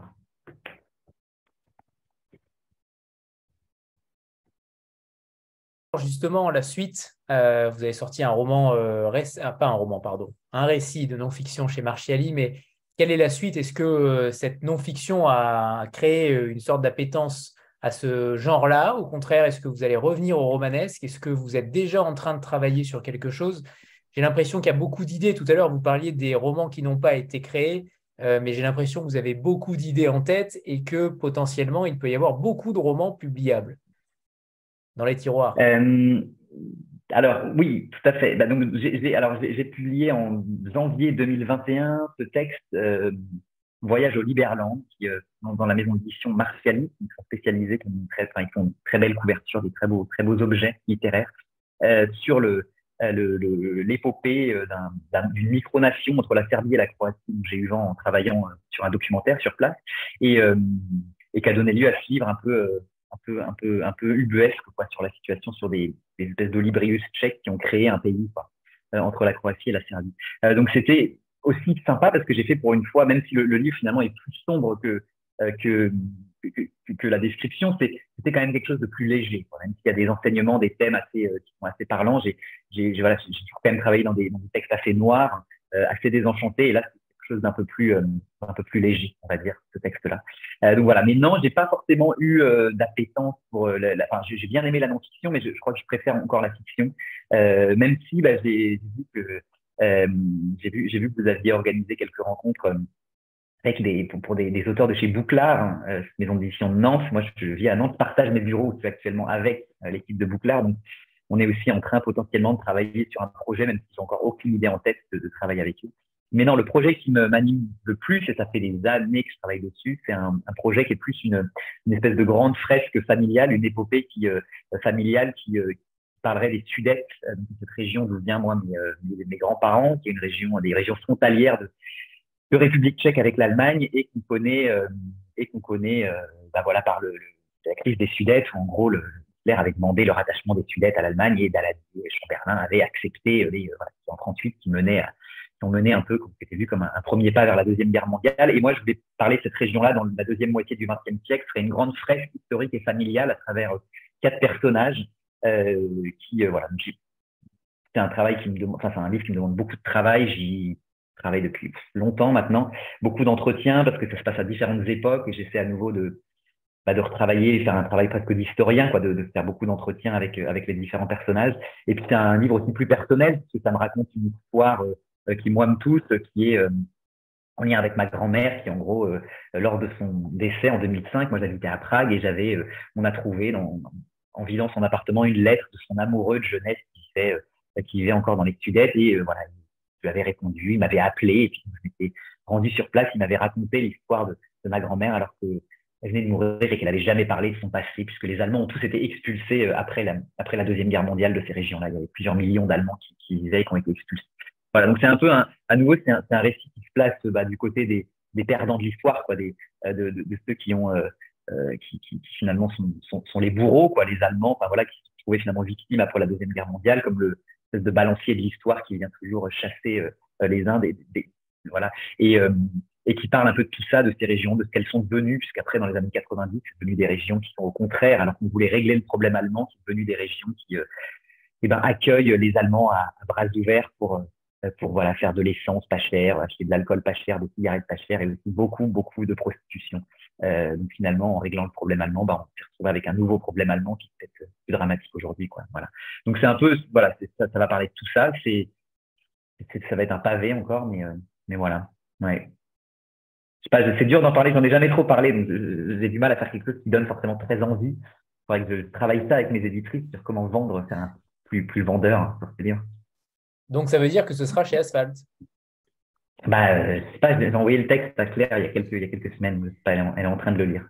Ah, moi, je suis incroyablement privilégiée, c'est que je peux déjà commencer à lire euh, de très longs extraits de ces, ces, textes et ça va être absolument merveilleux et euh, ouais, ça va être assez incroyable. Donc oui, et je pense que déjà tu en parles très bien, tu as donné envie à pas mal de monde sur le chat, donc patience, patience, ça viendra. Bah, on retrouve effectivement, on a la jonction de plusieurs de tes romans aussi, on retrouve cette histoire qui broie les existences, on retrouve ces petites histoires qui sont vraiment des fils dans la trame de la grande histoire. on retrouve ce rythme dans l'écriture qui est lancinant, qui est poignant. je n'en dis pas plus pour l'instant.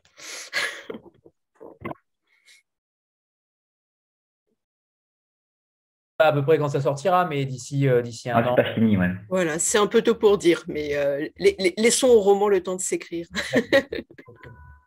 Merci infiniment à, à, tous les deux. Euh, Timothée, j'espère, je vais porter ce texte et je suis persuadé que beaucoup vont le porter euh, aussi. Il est sorti en poche récemment chez Asphalt Édition et c'est un merveilleux texte euh, brut qui est extrêmement dur, qui est extrêmement poignant, mais extrêmement surtout instructif euh, extrêmement bien écrit, bien sûr. Et j'espère qu'il aura aussi une deuxième vie avec, euh, avec cette sortie poche. Je vous le, je vous le souhaite euh, à Asphalt et, et, à vous, Timothée, parce que c'est un immense texte. Et donc, clairement, je suis assez fan de vous, Timothée. C'est, je, je l'ai assez. Merci, c'est gentil. Voilà. Merci à tous les deux, merci infiniment et merci à tout le monde. Un grand, bah, grand merci, merci, merci beaucoup. Soirée. Au revoir. Nombreux. Au revoir. Au revoir, Timothée. Et vive Roberto Bolaño. Oui. C'est ça. Oui. Au revoir tout le monde. Au revoir.